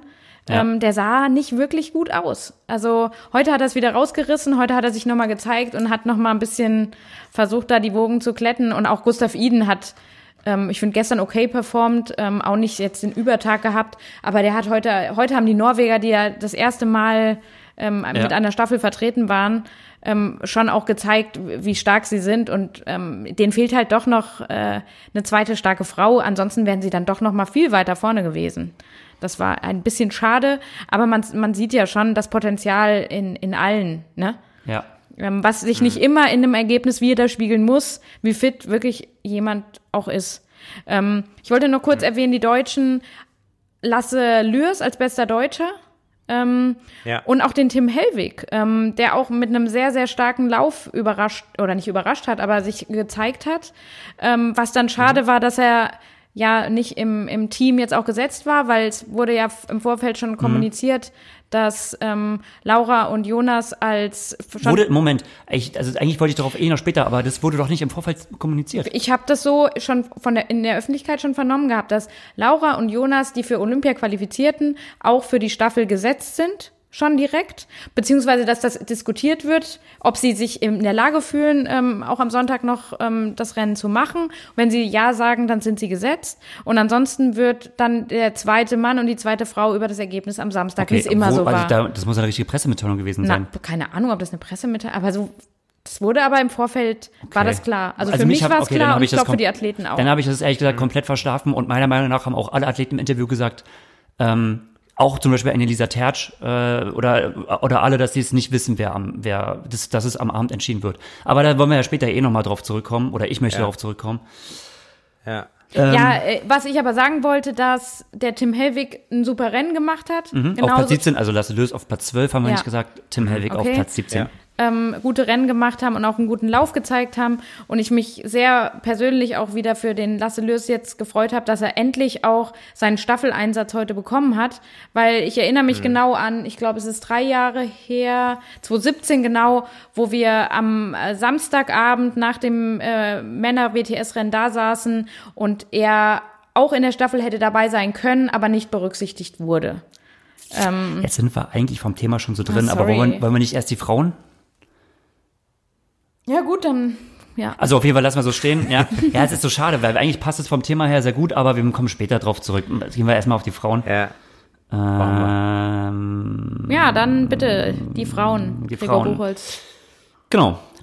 Georgia Taylor Brown, wir haben ja gesagt, virtuell nicht so Überzeugend, Überzeugend wie gewesen. reell. ähm, solide, aber nicht überzeugend, aber auf jeden Fall richtig überzeugend war sie jetzt in Hamburg. Ja. Also beide, Ja. beide Tage, gestern und heute. Mega. Also unglaublich, da sieht man auch, wie unterschiedlich das so sein kann, wenn, wenn es einem liegt, äh, unglaublich. Flora Duffy, auch krasses Comeback. Also erstes Rennen ja wirklich seit letztem Jahr Hamburg, glaube auch ein Jahr her. Extrem, also da langer hat sich ja Verletzung schon, auch. da hat sich ja von der Verletzung erholt, dann Ja. hat sie sich ja dieses Jahr im Frühjahr nochmal die Hand gebrochen, auch nochmal verletzt. Ähm, ja, wieder ein souveränes Rennen gezeigt auf Platz zwei. Ähm, Champions bleiben Champions. Ist halt einfach so. Ne? Ist einfach also so. sie war halt auch nicht ohne Absolut. Grund auch schon Weltmeisterin in der Serie noch. Also Ja. Genau, und wer Und- sich halt äh, den Rang eines Champions immer mehr erarbeitet, ist halt einfach Laura Lindemann. Äh, Hamburg war ja eh ihr Pflaster. Ja. Ihre Podiumsplatzierung in der WTS hat sie ja auch in Hamburg geholt. Ähm, das liegt ihr und auch die, Olymp äh, die Sprintdistanz liegt ihr auch noch mehr als, äh, würde ich noch sagen, als Mhm. die olympische Distanz. Und das hat sie auch allen Druck standgehalten und eiskalt ausgenutzt und ähm, ja, wo sie ja, Ja. auch selbst im Interview gesagt hat, sie kann unter Druck sogar noch besser performen als ohne. Ja. Also je, je mehr sie im Fokus äh, in den Fokus rückt und je mehr Druck sie vielleicht auch von der Öffentlichkeit von außen so bekommt, desto besser ist sie und das hat sie einfach auch wieder wieder gezeigt. Ähm, war auch ein und äh, Gregor hat eigentlich auch vermutet sogar, dass sie sogar um Silber, wenn wenn gleich auch um äh, um um Gold kämpft. für mich war sie ganz klar auch eine Also und, und zwar und zwar eigentlich schon äh, während des Radfahrens hast du schon die ganze Zeit gesagt, Laura gewinnt das Ding. Laura gewinnt das Ding. Dann kamen doch noch Georgia und Flora, aber Laura, wir wussten ja jetzt auch alle über ihre über ihre starke Laufform. Also spätestens nach dem ähm, Breaking 16 oder wie sie es genannt haben, ähm, Versuch war eigentlich klar, dass Laura ähm, super stark und sehr gut in Form Ja. ist. Ja. Aber, aber Flora war dann im Endeffekt dann doch deutlich schneller im Laufen als ähm, Laura mit 15 Sekunden, so wie ich das hier sehe. Nö, nö, also das sind vier, fünf Sekunden. 16, fünf, fünf Sekunden. fünf nee, Sekunden. 1643, 1643. 1654. Flora. 43 hat, ach, oh, du meinst ähm, Georgia Taylor äh, Brown, ja, die war, ah, ja, die hat 43. Ja, ist Mein, mein Fehler. Richtig, richtig, ähm, gebe ich dir recht, stimmt. Also ich meine die Ja. äh, äh, Britin, genau. Ja. ja stimmt. Und Laura hatte ja. auch, hat sie ja auch selbst gesagt, ähm, wobei das gar nicht so schlimm war, wie, wie ich jetzt fand, aber auch nicht so eine gute, so einen guten zweiten Wechsel. Da hat sie auch ja auf auf Georgia noch mal ähm, vier Sekunden liegen lassen, aber so ähm, schlecht gewechselt wie Katie Safri, das konnte auch keine Ja. andere. Also die hat ja wirklich, da hat sie den Weltmeistertitel weggeschmissen in dem Moment, einfach Also, weggeschmissen. ja. Es war so schade zu sehen. Also dann hat mir das Rennen, ich konnte es nicht mehr schauen, weil wie ich zu Beginn gesagt habe, ich hätte mich halt gefreut wie Vincent Louis bei den Männern. Ich hätte mich echt gefreut, einfach wenn Katie nochmal Weltmeisterin geworden wäre jetzt. Aber ja gut, es war halt auch keine weltmeisterliche Performance und dann muss man sagen, okay, die anderen haben es haben's dann auch äh, ja in die Hände genommen Deutlich und genutzt. besser. Ja. Ja. Und man Das muss halt sagen, einfach, dass- äh, blöd gelaufen. Ja, dass, dass Katie, das sind ihre, genau das sind ihre Probleme. Katie ist super konstant. Ähm, deswegen ist sie auch Weltmeisterin geworden. Sie kann immer, natürlich auch immer wieder für einen Sieg gut, aber sie ist eigentlich fast kaum vom Podium zu stoßen. Er ist recht auf einer olympischen Distanz. Ich glaube, wenn sie auch mal auf die Mitteldistanz geht, dann, dann geht aber was los. Also sie ist ja auch wirklich da physisch in den einzelnen Disziplinen, auch wirklich in jeder einzelnen fast schon unschlagbar. Aber Absolut. sie hat in diesem Punkto Radtechnik und Radsicherheit, aber auch diese Sachen wie Wechsel. Sie ist so oft hat sie so einen langsamen Wechsel und geht auch so oft aus der zweiten Wechselzone so als letzte der Gruppe raus, was sie dann immer wieder gut macht. Und dann läuft sie immer noch nach vorne und dann wird sie halt oft auch mal zweite, dritte, aber das halt mit einer Konstanz, dass sie sich halt dadurch den Weltmeistertitel halt holen kann. Aber in einer Einzel-WM, gerade noch auf der Sprintdistanz, da ist es dann halt vorbei. Und bei wem haben wir das aber auch, gerade so schlechtere Wechsel, gerade vom Radfahren zum Laufen, oft gesehen? Mario. ja. Mario Mola. Und man muss jetzt vielleicht, das war aber, das liegt jetzt auch mittlerweile zwei, drei Jahre zurück und man muss vielleicht auch erkennen dadurch, oh, es gab jetzt doch wieder auch einen weiteren Sprung. Also Ja. diese Fehler ließen sich vielleicht vor zwei, drei Jahren noch verzeihen und du konntest es trotzdem noch auflaufen, aber mittlerweile kann auch wahrscheinlich, gut, Mario brauchen wir nicht äh, sprechen gestern, also über dieses ganze Jahr nicht bei, mit Mario, das ist für den, glaube ich, so oder so schon abgehakt. Aber solche Fehler kann man sich jetzt nicht mehr erlauben. Also da kommt es wirklich auf jede Sekunde und auf jeden Wechsel enorm an. Ja, aber ich muss mich schwer wundern, weil das ist, sind ja Profis und wenn du Weltmeisterin vorher warst und du kennst die Schwächen und die Trainer analysieren ja eigentlich auch alles, die Athleten ja sowieso, dann machst du dann ein spezielles Wechseltraining und dann wundert's mich. Ich habe jetzt diesen Wechsel nicht gesehen, den T2-Wechsel. Ah, se- sei froh, dass du Ähm, ihn nicht gesehen hast. Ja, das war ja. wirklich, oh, ich hab hier, ich konnte gar nicht mehr hingucken. So, oh Gott. aber kamen sie nicht in die Schuhe rein oder Ach, was da, war das? die hat, konnte denn? das Rad erst mal, bis sie das Rad in den Ständer da geschoben hat und dann noch dreimal drum rumgelaufen und dann nicht in die Schuhe und dann ist alles. Äh, aber äh, trotzdem, Ja. man kommt ja auch raus. Also du kannst sowas im Training oft so oft üben und machen und we- wiederholen. Aber du, für jeden Athleten ist es ja so, äh, es ist ewig her, dass ein letzter Wettkampf stattgefunden hat. Ich glaube, ähm, also ich kann das schon nachvollziehen, dass dann sowas auch einer äh, zu, zu dem Zeitpunkt noch amtierenden Weltmeisterin passiert. Und gerade wenn man immer schon da so eine so eine leichte Schwäche hat, dann gerade jetzt, wo man seit einem Jahr keinen Wettkampf gemacht hat, dann passiert's. Und dann, wenn es eine Ja. WM ist und dann, wenn du weißt, okay, heute gilt alles, dann geht halt auch mal alles in die Ja. Hose. Um, ja. Ja, Schade, also- aber gut. Das ist natürlich, also das muss man schon berücksichtigen. Das ist das erste Rennen. Ja, seit da läuft immer ewig. alles anders und auf einmal sind die Finger kalt und auf einmal schiebt sich dann doch auf einmal das Rad quer und also das sind so Sachen, die kann man vielleicht auch schlecht üben oder da braucht man vielleicht so ein, zwei Rennen, um in die Saison reinzukommen. Es macht ja normalerweise keiner das allererste Rennen gleich als Weltmeisterschaft. Aber, Also, und dann aber umso krasser auch so, so Georgia Taylor Brown, man muss halt auch sagen, die ist viel, auch 94er Jahrgang, also die ist auch super jung, die hat das so abgeklärt, auch irgendwie gemacht. Auch, auch ich finde so, das ganze Rennen über so die Mimik auch und ähm, auch als sie dann so dem Ziel immer näher kam, das, die hat so überhaupt keinen Zweifel daran gelassen, so, ja, ich mach das Ding. Und dann kam an sieben ähm, Jess Learmonth rein und die, die überquert die Ziellinie und die freut sich einfach erstmal riesig für ihre Trainingskameradin. Da sieht man halt auch wieder, wie die Briten, was das ein Team Spirit ist, ähm, ist schon außerordentlich. Also schon bemerkenswert, wie, wie sehr die da ähm, miteinander mitfiebern. Wen ich noch Aber ich erwähnen möchte, ganz, Sie, ja, sorry. bitte. Oder und nur um das kurz abzurunden, wen ich einmal Ja. noch ähm, erwähnen möchte, ist Lotte Miller. Ähm, die äh, junge Norwegerin, auch, auch eine sehr junge 96er Jahrgang, ähm, hat sich richtig gut verkauft. Auch nochmal, die ist das war stark, ja. die war wirklich auch im Lauf stark und die hat auch heute das auch nochmal bestätigt im Team. Ähm, Ja, dass die auch ähm, mit ihr in den nächsten Jahren auch zu rechnen ist. Ist mir Ja. auch sehr positiv aufgefallen. Ja.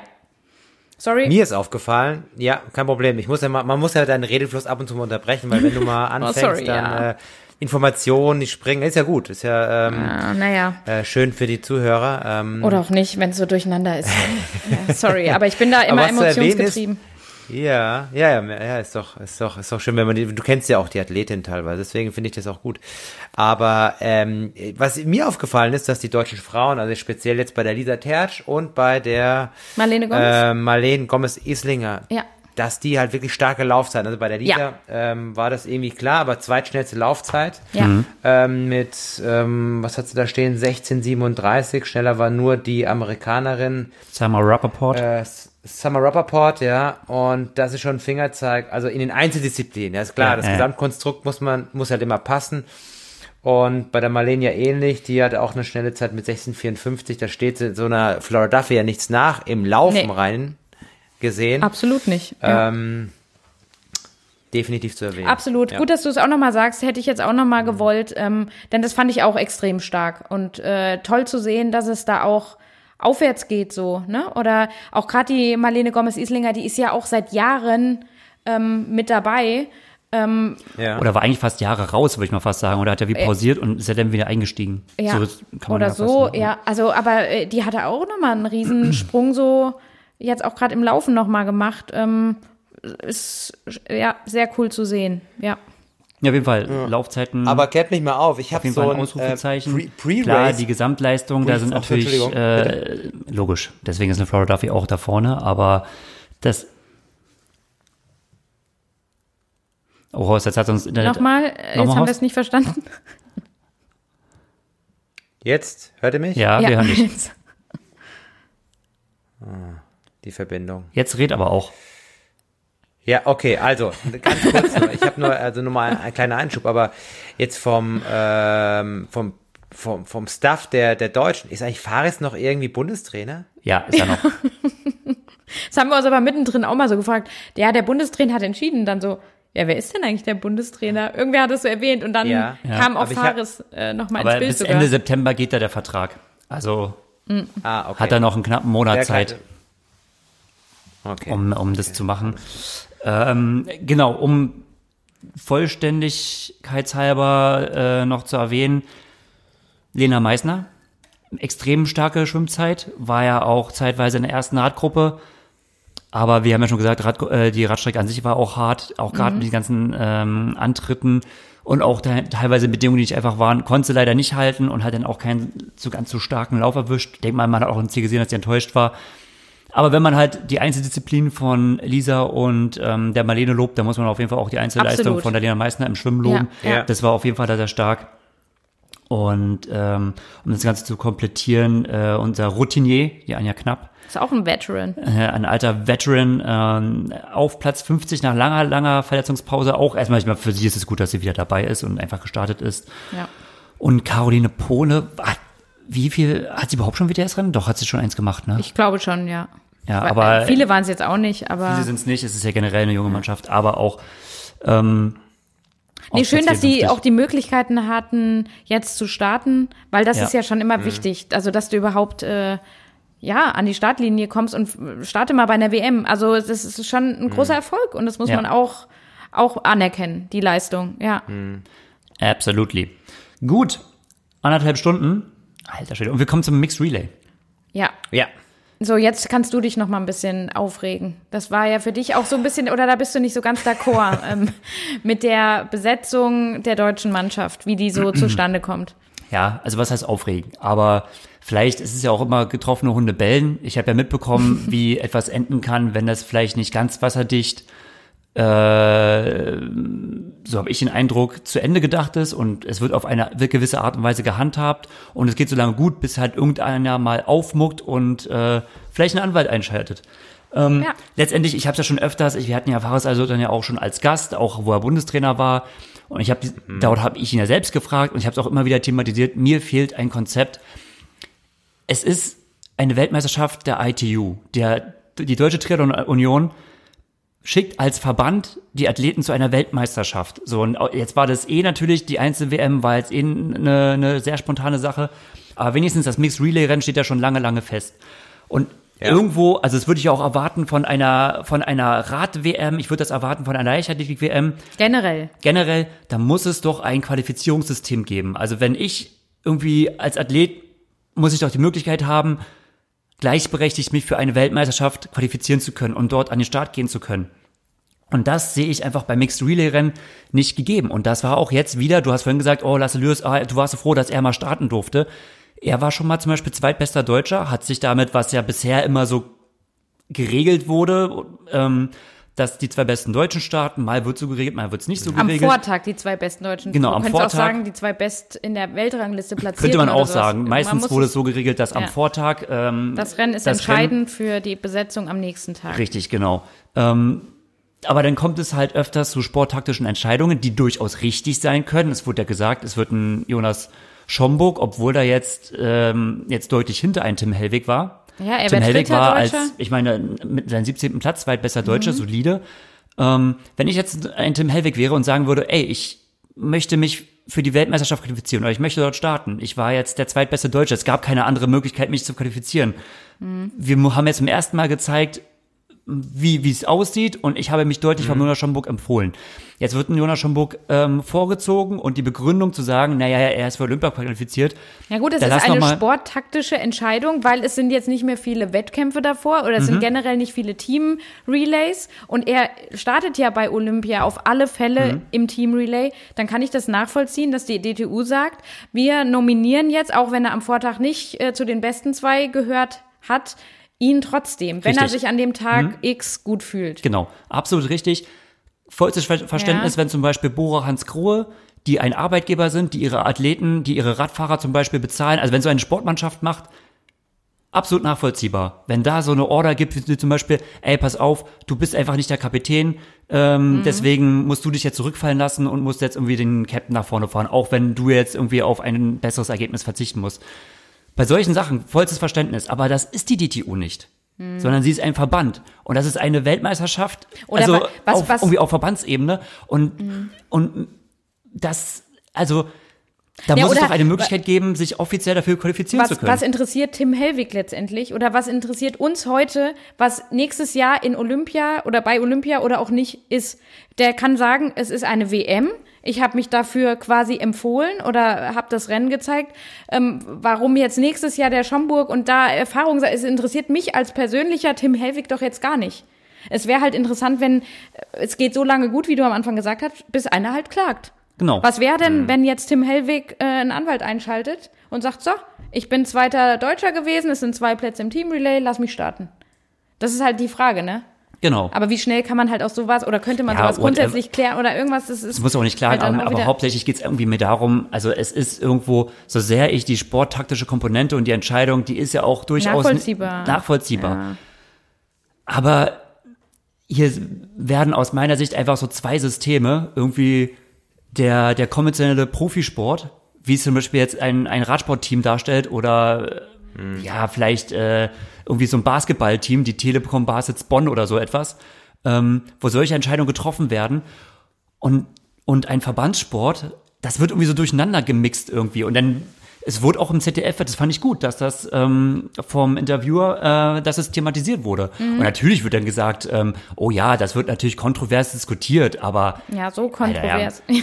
Also als ob jetzt irgendwie ein Athlet, wenn du ein junger Stüppi bist, 20 Jahre jung, da dein erstes WTS-Rennen machst, dann stehst du doch nicht auf und und sagst und klagst dir jetzt deinen Start ein. Ja, oder oder ja, sagst, oder sagst von den Trainern, ey Leute, ja. jetzt mal ganz, jetzt mal Tacheles, ich würde schon gerne starten.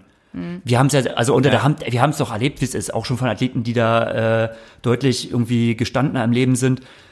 Die Entscheidung, die steht dann halt und die mag dann von mir aus auch vielleicht sogar für das Rennen richtig sein. Dagegen will ich ja gar nichts sagen. Und es kann sein, dass man sich durch so eine sperrige Qualifikation auch vielleicht bessere Rennen verbaut. Das mag alles stimmen. Mhm. So, aber irgendwo denke ich mir, dann muss man das System ändern. Also das ist für ja, mich kein Zustand. Es hat mit Gerechtigkeit jetzt halt dann auch ja. nichts zu tun. Oder und ist nicht 100%. Es, ich sage ja nicht, dass andere Athleten, äh, andere Nationen das irgendwie besser machen. So, ich weiß jetzt ehrlich gesagt nicht, wie die das aufstellen. Aber ähm, Horst, kannst du meinen Gedanken nachvollziehen? Nee, absolut, absolut. Also, äh, dass man da Regularien trifft, dass sich je, dass, dass eine Chancengleichheit dasteht, wenn du junger Athlet bist und du willst dich da da für so eine so eine so eine Geschichte empfehlen, dann hast du eigentlich keine Chance, bist du außen vor. Also ähm, hm ich weiß auch nicht, wie, wie da so der, äh, der Gedanke dahinter steckt, ne? Also von den Entscheidungsträgern. Ähm, will man den, den, äh, den Gesetzten dann, dann einfach nur noch mal eine Routine-Startmöglichkeit äh, geben, ja? Ähm, ja. Sechs Olympia oder ähm, ja, Hier war es ja ganz klar die Kommunikation, ähm, man möchte Jonas Schomm, also weil äh, es gibt ja nicht viele Möglichkeiten, ein Mixed Relay Rennen zu testen vor Olympia. Das ist ja richtig, also das ist ja auch, wenn man im Hinblick auf Olympia schaut, ein richtig wichtiges Rennen. Du kannst doch mal gucken, ähm, mit den Positionen können wir auch dazu kommen. Lisa Tertsch war eine Risikoentscheidung, denn das ja. Risiko war da, dass sie halt den ähm, Sprung nicht schafft. Man hat so ein bisschen da gehofft, das passiert ja öfters, dass so in Hop oder Top Genau, das in, ähm, im ersten Durchlauf. Da starten noch alle gemeinsam. Das heißt, da ist noch meistens eine größere Radgruppe. Ja, und da hätte sie drin sitzen können. Und wenn sie da drin gesetzt, äh, äh, gesessen hätte, dann wäre das richtig gut geworden. Also die wäre da, also die hätte auf jeden Fall, also sie hätte schon ja, auf also eins übergeben können. Übergeben, ja. ja. Aber klar, das ist halt natürlich ein Risiko und solche Sachen werden ausprobiert. Und natürlich ist es denn aus diesem Punkt betrachtet wichtig, dass ein Jonas Schomburg startet. Ja, um zu sagen, ey, das so. müssen und Laura auch. Richtig. Ja. Aber aus dieser abstrakten Perspektive der Gerechtigkeit und es ist einfach mal eine äh, Weltmeisterschaft, die ja irgendwo für alle gleich zugänglich sein soll, muss ich ja, sagen. Ja, aber ist diese Weltmeisterschaft eh nicht. Die ist eh nicht für alle gleich zugänglich gewesen. Jetzt ja, noch, mal, noch mal weniger, aber da sieht man wieder, die Welt ist eh nicht gerecht. Nirgends. Ja, gut, aber das kann, aber das kann doch, also darauf können wir doch jetzt nicht Nein. uns einigen. Also. Ja. Ja, aber also ich finde auch, dass man, dass man, dass man da, also das ist auch meine Sichtweise, da schließe ich mich so ein bisschen im Gregor an, dass man da irgendwie so ein, so ein, so ein gewisses äh, Regularium hat, äh, das halt irgendwie alle irgendwo auch gleichberechtigt, unabhängig davon, dass man jetzt jemandem da irgendeine Routinemöglichkeit gibt, aber was, was sollen sich denn die ganzen anderen mhm. Athleten denken, die, die, die Umständen eine Chance hätten, ja?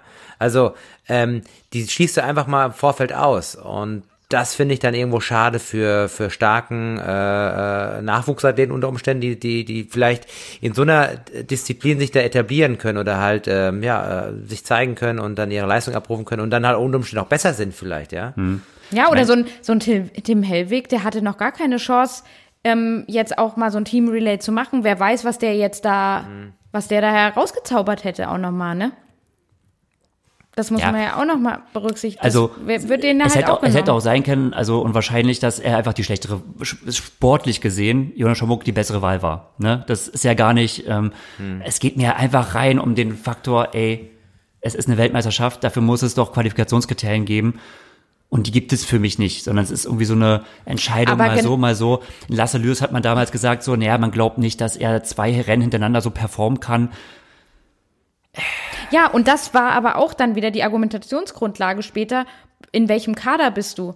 Wenn du nämlich bei der WM in, genau. im Team Relay gestartet bist, warst du auf einmal B-Kader genau. oder Olympiakader. Das, halt das, ist halt dann auch, genau. das hat halt noch, mhm. noch mal weitere ähm, äh, Richtig, und das sind genau, das sind die Konsequenzen. Konsequenzen für Richtig. Genau, wenn, du denn, wenn du denn aufgrund einer Trainerentscheidung, nicht deiner Qualifikation, sondern wenn du aufgrund deiner Trainerentscheidung in ja. dieser ähm, Mannschaft bist und letztes Jahr haben sie den zweiten Platz geholt, da waren halt all diejenigen auf einmal im Olympia, im A-Kader. Wegen einem Rennen, weil du so gesetzt wurdest. Genau, ja. weil da greift nämlich wieder dieses System, dieses Verbandssystem. Das ist eine Weltmeisterschaft und wenn du halt in einer Weltmeisterschaft eine Top-8-Platzierung machst, dann bam, bam, bam. So. Und das passt einfach nicht. Du hast auf der einen ja. Seite halt irgendwie so diese Kriterien. Ähm, ja, da hast du absolut ja. recht. Ähm, aber wie gesagt, es greifen halt unterschiedliche äh, Hintergründe dann auch wieder ähm, aus der Sport, äh, sportlichen Sicht kann man das dann wieder darum nachvollziehen, aus der politischen Sicht dann vielleicht auch wieder auch nicht. Ähm, aber es, deshalb gehört es ja, ist ja gut, dass wir mal drüber diskutieren ähm, und dass die ja, DTU sich vielleicht also, damit auch noch mal äh, verschärfter auseinandersetzen sollte. Ja. Wäre ja schon ein Kritikpunkt. Daniel mal. Ungarn Daniel Unger im Interview, äh, der wurde ja dann gefragt, ähm, wie er das bewertet und ähm, was seine Schlüsse sind. Und ähm, naja, der hat natürlich dann auch, man hat ihm schon angemerkt, dass er da, ich will nicht sagen enttäuscht war, aber, aber halt da vielleicht nicht so zufrieden war, klar, ähm, mit der Performance vom Gesamtteam, von vom Ergebnis her jetzt einfach nur gesehen. Und sagte dann natürlich auch, ja klar, ähm, wir versuchen natürlich irgendwie jetzt, äh, das zu analysieren und dann das, das nächste Mal halt besser zu machen, ja. Mhm. Aber wenn du dann halt, die Deutschen waren jetzt wievielter in dem Team? Äh, Achtes Team. Ergebnis? Acht. Achtes Team. Achtes Team. Ja. Ja. Ach, irgendwie schade, ne? Ja. Also ich, ja. ich würde diese Diskussion, die wir jetzt führen, vom Ergebnis komplett unabhängig machen, weil das Team hätte auch genauso gut, richtig gut performen können. Ich meine, hm. ähm, mit der Lisa Tersch, das war echt knapp. Ich würde sagen, da gab es eine kurze Situation, da hat sie so ein bisschen, da hat man gesehen, sie ist aus dem Sattel gegangen, sie, da hing sie so kurz zwischen der ersten Gruppe oder der Haupt, was ja die Hauptgruppe war und halt so drei Verfolgerungen, ja. das waren so, aber das sind alles so Meterabstände. Und ich glaube, in dieser Situation hatte sie die Entscheidung, volles Risiko durchgehen und versuchen da nochmal ranzusprinten, ja. kostet es was es wolle. Und sie hat dann halt sich dann, ja. ich glaube, auch nach einigem Zögern dafür entschlossen zu warten und also dahin zu warten, bis die anderen drei, äh, drei ranfahren, um dann in der Vierergruppe mhm. ranzufahren. Und ich glaube, aber so ist es halt, ne? Du musst dann halt von einer Sekunde eine Entscheidung treffen. Ich glaube, die Entscheidung nochmal versuchen, Vollgas auf den Sprint zu gehen und da, um kostet was wolle, alleine ranzufahren, wäre besser gewesen. Mhm. Ähm, aber hätte, wenn und aber. letztendlich ist es total egal. Ich würde diese Kritik genauso üben, wenn Lisa Tertsch als erste übergeben hätte und ähm, das deutsche Team von mir aus Weltmeister geworden wäre. Mhm. So, ne? ähm, ja, ja. An sich muss man ja sagen, Lisa Tertsch ist ja eine Olympiakandidatin. Also, dass Lisa Tertsch in der Mannschaft ist, auch für Olympia, mhm. Das ist sehr wahrscheinlich oder das ist ja ein sehr wahrscheinliches Szenario. Das heißt, auch die Aufstellung, das zu testen, das war schon extrem, extrem clever. Ja, also gerade auch sie, ja. gerade auch, auch sie an Anfang zu setzen, weil man genau. sagt natürlich, naja, hm, bei ihr ist es halt so Top oder Flop mit dem Schwimmen, ne? Wenn sie dabei ist, dann kann es richtig geil werden und man hat gesehen, die anderen drei, also Laura hat einen richtig guten Job gemacht, Jonas hat einen richtig guten Job gemacht, Lasse hat einen soliden Job gemacht, war halt schade, dass er sich vom ähm, äh, Gustav Iden, äh, da wurde er glaube ich auf dem Rad so ein bisschen überrascht mhm. ähm, und hat ja. dann da nochmal verloren. Aber an sich waren die anderen drei schon echt solide, die hingen ja zwischen, also die hingen ja schon echt weit zurück. Und es Aber es hätte durch eine Kleinigkeit, wären sie auch genau. wieder Medaillenkandidat gewesen. Das genau, darf ja. man nicht vergessen. Das darf man nicht vergessen. Ja. Macht natürlich das Format auch so ein bisschen spannend. Spannend und, und auch es aus, hat es hat ja auch gezeigt, äh, die haben ja dann auch ähm, sind ja dann noch mal auf die Briten auch äh, gekommen. Die Briten waren jetzt Dritte, hm. sind haben Bronze geholt und beim letzten, ich weiß es nicht mehr genau, beim letzten Mix Relay, was äh, in der letzten Saison stattgefunden hat, waren die ja auch richtig schlecht, ganz weit hinten. Dann, mhm. also so eine Nation, so eine starke Nation kann auch mal einen Tag haben, wo es halt einfach mal nicht läuft. Ne? Es ja. geht halt schon ziemlich schnell. Ja. Ähm, und so hätte es natürlich auch bei der deutschen Mannschaft jetzt heute auch ganz anders ausgehen können. Aber gut, hätte Wenn und Aber, so ist es halt dann immer. Und heute war es acht und es kann bei Olympia aber auch für eine Medaille reichen. Ja. Äh, muss man immer gucken. Also wir werden ja. sehen, aber ähm, man sollte sich gerade deine Punkte, die du jetzt angesprochen hast, dann doch noch mal zu Gemüte führen oder was halt an dieser Mixed Team Relay Staffel, was da alles dranhängt, das ähm, mhm. ähm, ist vielleicht doch halt äh, ja eine Überlegung wert, da noch mal ein bisschen was dran zu rütteln. Genau. Okay. Mhm. Ähm, vielleicht noch ein paar Side Facts oder ich sag mal, so, wir haben ja jetzt bei jedem, nach jedem Rennen haben wir ja, hat jeder so seine gesagt, oh, das möchte ich unbedingt noch anmerken und so. Ähm, die Norweger. Ja. Also ja. das äh, erste Auftritt der Norweger überhaupt, das erste Mal überhaupt, dass sie es geschafft haben, eine Mannschaft zu stellen, ähm, da sie eine zweite Frau hatten. Ja. Ich meine, das, äh, das dreiste Trio, ähm, Trio, das kennt man ja bei den Norwegern, aber gerade auf der Frauenseite, da ähm, gibt ja was, äh, nicht die Qualität, aber was die Quantität angeht, äh, auf jeden Fall noch Nachhol äh, Nachholbedarf. Aber diesmal hatten sie eine, die Stine Dale oder Stine Dale. Ja.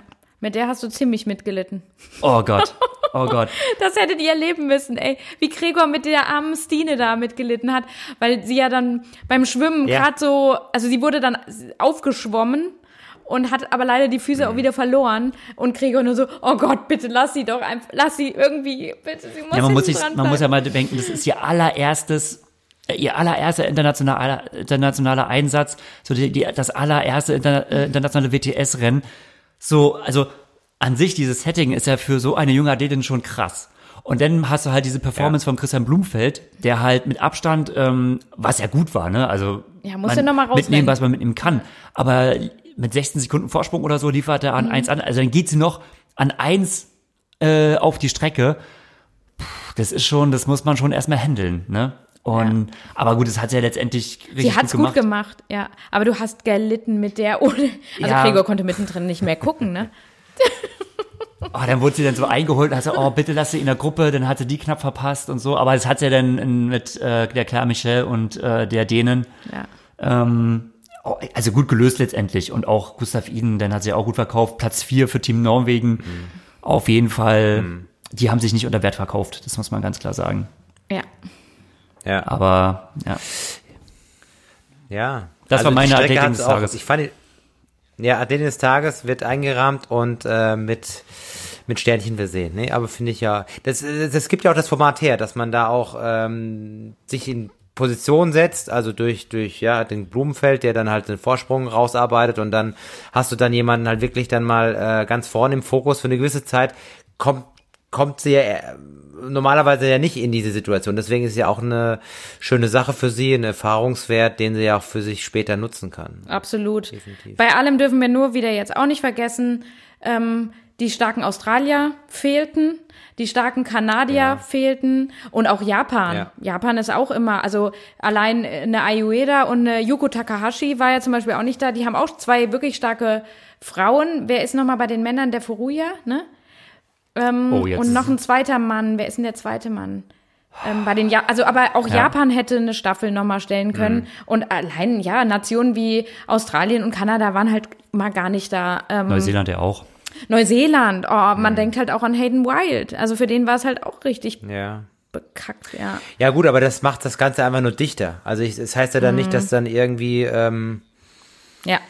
Also klar, die Entscheidung wäre natürlich dann spannender vielleicht auch. Die, die, die, die, ähm, mhm. die Wechsel der, der, der einzelnen Führenden wären dann irgendwie auch spannender. So war es dann hinten raus dann irgendwie dann, dann klar im letzten Wechsel, wer das Ding wahrscheinlich macht, ne? Ähm, Wobei das Wobei von das Dorian Connors echt echt ja. krass gemacht war. Also das muss man schon. Wenn der nicht rausgela mhm. äh, rausgefahren wäre ähm, oder äh, wirklich beim Radfahren schon gleich, der ist ja das ganze Radfahren alleine gefahren. Mhm. Ähm, wenn er das nicht, den Move nicht gemacht hätte und Yi und den Pearson mitgeschleppt hätte, ähm, ja. dann wäre die Sache anders ausgegangen. Und ich bin mir eigentlich sicher, dass aber der Pearson das, das gemacht hätte fast. Ja, Pearson war der schnellere also, Läufer der zum war Schluss. Echt, ja. Äh, echt ja, stark. Yi aber, hatte aber heute das nicht war dem ja, also ja, aber, aber ich meine, klar, das hat auch der Unger dann im Interview auch vor, vorab gesagt, dass, äh, dass er das auch so seh, sieht und so kam es mhm. im Endeffekt. Und wenn du weißt, okay, der ähm, Amerikaner läuft jetzt extrem schnell, ja. Alexi sowieso, ähm, dann musst du halt da äh, irgendwie Aggressiv attackieren sein. und versuchen wegzukommen. Das dann, ja. dass es natürlich klappt, ist umso schöner. Ja. Ähm, und man hat dann gesehen, das hat sich dann total aufgesplittet, wobei ich den den Amerikaner finde ich eine interessante Geschichte. Der hat eigentlich bis 2017 gar kein Triathlon gemacht. Der kommt aus dem Track and Field. Ja, und wie es so halt welche, so immer ist, ja. eigentlich bei, ja, eigentlich bei den Frauen ja, bei den Amerikanerinnen ja eigentlich öfters der Fall, dass man da Leute dann irgendwie ähm, recht spät ähm, rekrutiert zum Triathlon. Mhm. Ist das auch so ein Beispiel jetzt bei den Männern? Ähm, der dann auch wirklich da Potenzial hat, da irgendwie da mitzumischen. Ich weiß nicht, wie er schwimmt und so, aber jetzt vom Radfahren her und vom Laufen war das extrem äh, krass. Also, Aber das ja, ist der schön, typische also so. amerikanische Move, muss man sagen. Bei den Männern haben sie es schon öfter mal Bei den gemacht. Frauen. Da, Ja, aber bei den Frauen ist es eigentlich dann er erfolgsversprechend. Klar, da gab es ja diesen Alan Webb. ja, bei da den kann, Amerikanern, da der- kann Gregor ein der- Lied von singen, von Ellen Webb. Ja, der, der ist ja, ist ja, stimmt. Ich habe letztens ein Foto gesehen mit, Ja. mit Gregor und Alan Webb. Das war in Hamburg. Lauf. Ich weiß nicht, welches Rennen das war. Das ist Hamburg, Ah, Hamburg, genau. Mixed Relay. Das war ja. auch ein Relay-Rennen, ja. Das war 2014 Ja, und Alan, oder so. 14, glaube ich, ja. ja, aber Alan, ja, Alan Webb für die Zuhörer, ich glaube, das ist, war der Rekordhalter auf einer Meile, kann Meile. das sein? Also extrem, Damit, also extrem starker, extrem starker Läufer, also reiner Läufer eigentlich. damit habe ich natürlich im Podcast schon ein paar Mal angegeben. Aber die treuen Zuhörer, die wissen den Fakt natürlich schon längst. Aber ähm, Hayden White ja genauso. Ähm, war heute wieder Q&A Ja. auf dem äh, Super League-Format. Der hat auch Ja. mit 18 eigentlich so richtig mit dem Triathlon angefangen. Also der macht Triathlon eigentlich erst so drei, drei Jahren. Ähm, wie, wie krass gut der ist. Ja. Wie hammergut der ist. Ich meine, der läuft jetzt auch fünf Kilometer Zeiten so deutlich unter 14 Minuten. Im Schwimmen, klar, kommt er irgendwo aus dem Hauptfeld raus, ne? Aber was der für eine Radtechnik hat, was er für einen Punch auf dem Rad hat, also Das ist halt was für ein, Talent. was Das für ein krasser. Talent. Und er macht seit drei Jahren macht er Triathlon und davor hat er gesagt, also jedenfalls laut Instagram, hat er halt ähm, Feldhockey gespielt. Ich habe gedacht, Computer gespielt. Nee, irgendwo er hat er schon, also er ist schon Bewegungstalent, hat sich schon sportlich Davor hat er beteiligt. nur Fortnite gespielt. Aber ey, also manche Leute, da denke ich mir so, ey, das gibt's doch nicht. Wie kann man denn nur so talentiert sein und in so einer kurzen Zeit? Ja, aber frag mal die Radsportler. Frag mal die zu diesen ganzen, es sind ja nur noch die unglaublichen Jahrhunderttalente. Frag mal zu Remco, Evenepoel, der sagt dir, das gibt's doch Ja. nicht, der junge Kerl, wie kann der das dann alles auseinanderfahren? Ja, ja. Ja, irgendwie, also unglaublich. ja. Ja. Es gibt schon krasse Leute, das ist vielleicht so das Fazit unseres Podcasts, ähm, der, wie ich es so sehe, wahrscheinlich der mit Abstand längste Podcast ist, den wir je, wie wir gleich ausrasten, ne? Äh, äh, Die ganze Zeit Corona-Krise und jetzt ist einmal ein Wochenende mit Rennen und wir ticken komplett aus. Ja gut, aber jetzt hat sich halt alles, was sich so aufgestaut hat die letzten Monate, Ja. entlädt sich halt jetzt gerade in diesen, in diesen Minuten. In diesen Minuten, ja. Kann jetzt aber auch lange Ja, aber nicht ist auch mehr. schön auch für. Ja, ja, ist auch schön für die Zuhörer. Und was wir eigentlich total vergessen haben, der Podcast, wir haben einen Sponsor für den Podcast, das haben wir ganz vergessen. Oh ja, das Ähm, könnte ich jetzt auch mal Machen wir jetzt gebrauchen im Nachgang. Also, äh, da, ich meine, es war ja natürlich ein langer Podcast. Wir sind natürlich wach geblieben. Wir haben jetzt schon äh, z- äh, halb zehn und äh, wir, das, das war nur möglich. Jetzt ähm, flunker ich Nee, jetzt noch, jetzt noch einen die- zweiten Nachschuss. Durch die, Ja, durch die feine Bohne von äh, Lenas Coffee Brand, ähm, kleine Marke aus äh, der Bergstraße Bensheim. Sebastian Breuer, ähm, Radprofi, hat das so als äh, kleines Startup jetzt gegründet. Viele, viele seiner Radprofi-Kollegen äh, nutzen es auch. Sie haben eine leckere, leckere Bohnensorte, ist überwiegend ja. äh, äh, so Arabica, äh, nee, Robusta-Mischungen und ähm, hat uns netterweise ein paar Packungen zur Verfügung gestellt. Und für die Zuhörer, kleines Goodie, wenn sie möchten und bestellen. Also mein Favorite ist äh, ähm, der Headlifter mit 80% Robusta-Anteil. Es gibt 10% Rabatt für unsere Zuhörer äh, bis nächsten Samstag mit Wie heißt dem, denn der Code? Ähm, Wie heißt Code, denn der Code? Codewort. Ja, nicht Bewegungsarten, sondern Powerhorst. Natürlich, was sonst? P groß geschrieben, bitte. Powerhorst Code, äh, also der Code heißt Powerhorst, 10% Rabatt bei Lenas Coffee Brand. Also, bitte unterstützt auch hier die kleinen Kaffee-Startups, äh, netter, netter Zeitgenosse, auch, ja. auch Profi, Mountainbiker und äh, ja, so viel dazu. Ja, man sollte nur nicht ähm, auch vor Podcastaufnahmen wie ich zu viel Kaffee trinken, sonst ist man noch aufgetreter und äh, dreht gerade am Anfang ein bisschen durch. Also ja, sorry. Ist okay. Wenn ich jetzt euch auch ein paar Mal wieder ins Wort gefallen bin und da ein bisschen für einen konfusen ähm, äh, ja, jetzt komme ich. Ach, alles gut, da hatten ja. wir schon echt schlimmere Folgen. Oh je, ja gut. Schön. Okay. Ja, super. Dann. Dann. Ähm, liebe Hörer, an alle, die bis jetzt durchgehalten haben, ähm, Respekt. Und da haben wir großes Vertrauen, dass ihr in voraussichtlich circa zwei Wochen, ähm, dass wir uns wieder hören. Bis genau, dahin, ja, schauen wir mal. Macht es gut. Und trink Tschüss. guten Kaffee. Ciao. Tschüss. Richtig, genau, trink guten Kaffee.